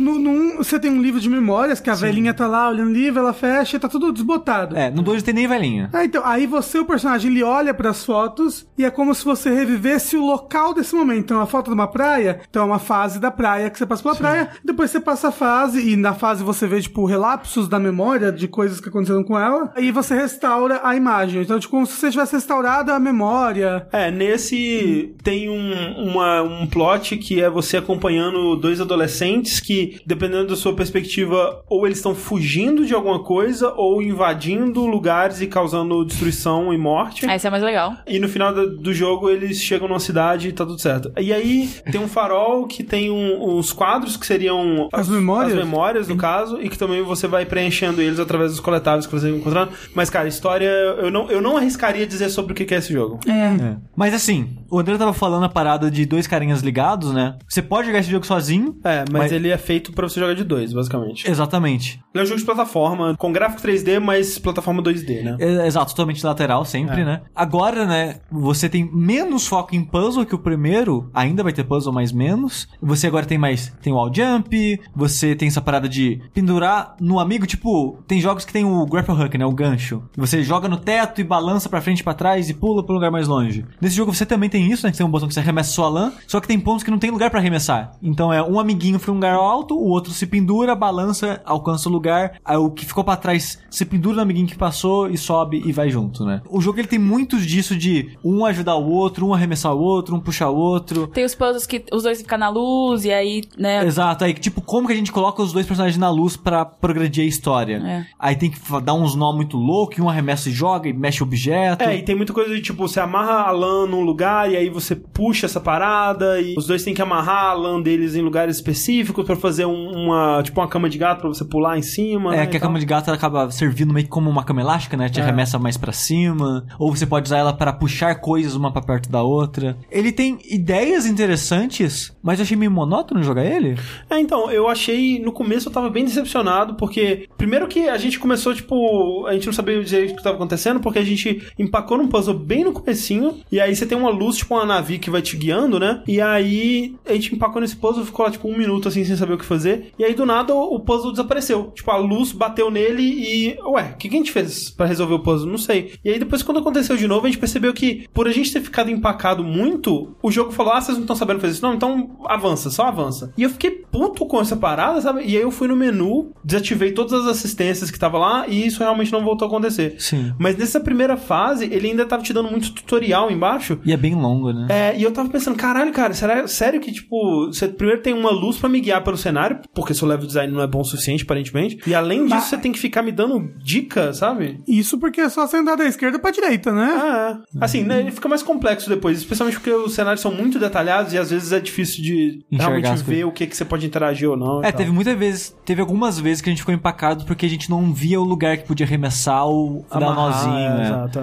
Mas assim, o jogo pra mim ele foi melhorando depois, especialmente que ele vai ficando mais difícil. E a gente foi pegando mais o jeito de se pendurar e se arremessar É, e essas e quando coisas. você tá conseguindo, tipo, os dois sabem exatamente o que eles têm que fazer e a gente vai indo naturalmente, quase sem ter que comunicar pra fazer as paradas, sabe? Não, é, é- É nesses momentos fica divertido de ver, sabe? É. Olha só, a gente foi, tipo, sem falar nada, um arremessou o outro e pulou e deu wall jump e, e, sabe, É. funciona legal. O negócio é que, tipo, isso é um problema pra mim, o André prefere desse jeito, o jogo ele só tem sete fases. Porque são sete fases, tipo, sei lá, 30, 40 minutos cada fase. Isso. Eu não gosto dessa estrutura. Eu preferia que cada fase fosse mundos distintos. 28 fases com, tipo, no caso, tipo, sete mundos com quatro fases cada uma, É, tipo, basicamente. é basicamente isso. Porque eu gosto de estrutura de fase, porque é um momento, tipo, ó, nessa fase vai ser esse tipo de desafio e a gente vai iterar nele. E a Uhum. próxima fase vai ser outro tipo de desafio e vai desenvolvendo e crescendo e tal. Hum. Talvez a última fase você faz tipo o Rayman, que ele faz isso, né? Uhum. A última fase do mundo, você coloca todos os desafios das fases desse mundo num lugar só. Como é uma única fase por 30 minutos, eu sinto que o- a temática e a ambientação, ela se arrasta demais Sim. e não tem um respiro. E pra mim, jogo de plataforma é importante ter esse respiro que seja um minutinho ali entre uma fase e outra, de andar ali no menu, beber uma água, alguma coisa, sabe? Eu, eu gosto desse respiro. É tipo, sei lá, morte em chefe de Série Souls. Esse loading, que seja 10 segundos, e essa caminhada de você até voltar ao chefe, pra mim, não que seja tenha sido intencional isso no desenvolvimento do jogo, mas pra mim é bom pra eu pensar sobre o que aconteceu naquela, fa- naquele momento, sabe? Ah, por que, que eu morri? O que, que eu fiz de errado e tal? De novo, não que foi intencional do desenvolvedor, mas mesmo assim, esse respiro é algo que eu, que eu aprecio. E em jogo de fase, pra mim, é quase a mesma coisa, sabe? Ter essa pausa é meio que, tipo, descompressão, sabe? Tipo, ok, mais uma, bora lá, sabe? E eu sinto que não só vai. Esse só vai, É, só eu- vai, só eu- vai. O 1 é mais ou menos essa pegada das fases serem muito grandes e serem, tipo, menos fases, mais fases gigantes. Uhum. Só que eu acho que ele faz um pouco isso por causa de arte mesmo, sabe? Tipo, ele pega o negócio da praia, o cenário é muito importante, o cenário é uma praia extensa e várias instâncias que se conectam naturalmente, organicamente, uma na outra, sabe? Uhum. Então, uma cabana de pesca e depois um barquinho e uma areia e um pier. E, e eu acho que é por isso, talvez, que ele faça Eu isso. acho que eles fazem isso por isso também. Assim, eu não, eu não tô dizendo que é um erro de design, esse aspecto dele, só é um aspecto que não me agrada muito. Eu entendo que pode ser por motivos de narrativa e por motivos de limitação de orçamento, porque quanto mais fase, mais variação você tem que ter, variação de mecânicas e de visual, né? É que eu acho que se ele fizesse, por exemplo, em vez de ter uma fase de 40 minutos da fábrica, por exemplo, ele tivesse o mundo da fábrica, ainda seria artisticamente fábrica, fábrica, fábrica, fábrica, só que com esse- essa paradinha no meio que é o que o Sushi gosta. E que pra mim é o contrário, tipo, eu quando eu tenho muita dificuldade de jogar jogos como Mario, por exemplo, porque quando termina uma fase, eu penso, mas eu vou ter que começar outra, tipo, eu- não, vamos parar aqui, vai, vamos parar aqui. E aí eu, eu fico, ah, mas tem que começar de novo, né? E aí essa- esse parar e começar pra mim é meio chato, sabe? E eu prefiro que só vai, só vai, só vai, só vai. E eu sinto que pra mim não perde nesse aspecto em questão de level design, porque ele consegue fazer isso das diferentes sessões, né? Por exemplo, tem a fase, de novo, da fábrica. Ah, tem um momento agora que a gente vai ter que desviar das fornalhas. Aí tem vários puzzles que é sobre desviar das fornalhas. Aí ele vai evoluindo isso. Aí acabou fornalha. Ah, agora a gente vai ter que correr em cima do- dos cilindros que estão girando. Ah, então vai ter vários puzzles correndo em cima do cilindro. E então ele vai fazendo essa progressão da, da dificuldade dos conceitos, assim, Sim, só que é- é tudo um atrás do outro. Eu acho que é muito questão de, de gosto, De gosto, mesmo, é, assim, sabe? provavelmente, É de, de percepção, sabe? É que nem É. tipo, ah, ah, por que, que você prefere jogar o mesmo jogo com a mesma performance no console em vez de no PC? Não sei, é psicológico. É loucura minha, é, sabe? é, provavelmente. Eu acho que em questão de jogabilidade, da sensação de controlar o personagem, ele ainda é meio falho. Foi o que me afastou do primeiro, que eu senti que o personagem não tinha muito peso. E tudo bem, porque. Né, Ele é um pedaço de lã. Ele é um pedaço de lã, mas, tipo, a- ainda assim ele tinha que ter, ter uma sensação mais tátil com aquele mundo, sabe? E, e tanto que o jogo trata como se tivesse 15 quilos, né? É, Apesar de ser um bicho pequenininho, né? tal, é. Nessa parte eu sinto que ele não me agrada muito. A física do personagem não acho muito legal. Ele me lembra, às vezes, um pouco Little Big Planet em, em alguns aspectos, assim. Eu não Sim. gosto do- da sensação de plataforma de Little Big Planet. É, eu acho que é uma boa analogia, o Little Big Planet. Um pouco menos flutuante, assim, Ah. mas nesse sentido, é. Então, nessa parte eu acho ele ruim, mas as mecânicas de co-op que eles criaram são bem legais e alguns puzzles eu realmente, porra, é um puzzle bem inteligente aqui, bem, bem interessante. Então, no fim das contas, eu, eu gostei. A gente deve ter terminado ali o quê? Umas 4 horas? Entre 4 e Até 5. menos, né? Ah, Eu não acho que foi, eu acho que foi entre umas quatro, né? É. Umas 4 horas assim, então um jogo curtinho que, né, foi anunciado na E3 e já tá disponível, né? Então Sim. a gente já jogou ele aí. Na Origin ele tá por 79 reais. Eu não sei o preço dele nos consoles, mas provavelmente. Provavelmente por mais que isso. Provavelmente mais, então. Unravel 2, o inimigo agora é outro. E pra encerrar, vamos pros lançamentos. Essa semana só tem quatro lançamentos. E como sempre, lembrando todo mundo e o Rafa, são lançamentos da semana que vem. É, não é dessa semana. E nós vamos começar então com um DLC, que é o Darkest Dungeon The Color of Madness. Que é um DLC que vai sair por enquanto só pra PC. Eventualmente vai sair pra todos os consoles, que não é que o jogo saiu. Então vai ser dia 19 de julho o DLC. Quem ainda quer mais tensão na sua vida, quem quer sofrer com ansiedade, tem aí mais coisa pra você Gostoso. fazer isso. Tá aí um jogo que eu não joguei porque eu tenho um certo preconceito pela arte, mas parece muito legal. Eu gosto da arte e isso- a animação é meio estranha, mas eu gosto da arte. Outro jogo que vai sair semana que vem então é o Pod. Mas pode? Tá podendo? Assim, diz que pode. Como é que escreve isso? PODE. P-O-D-E?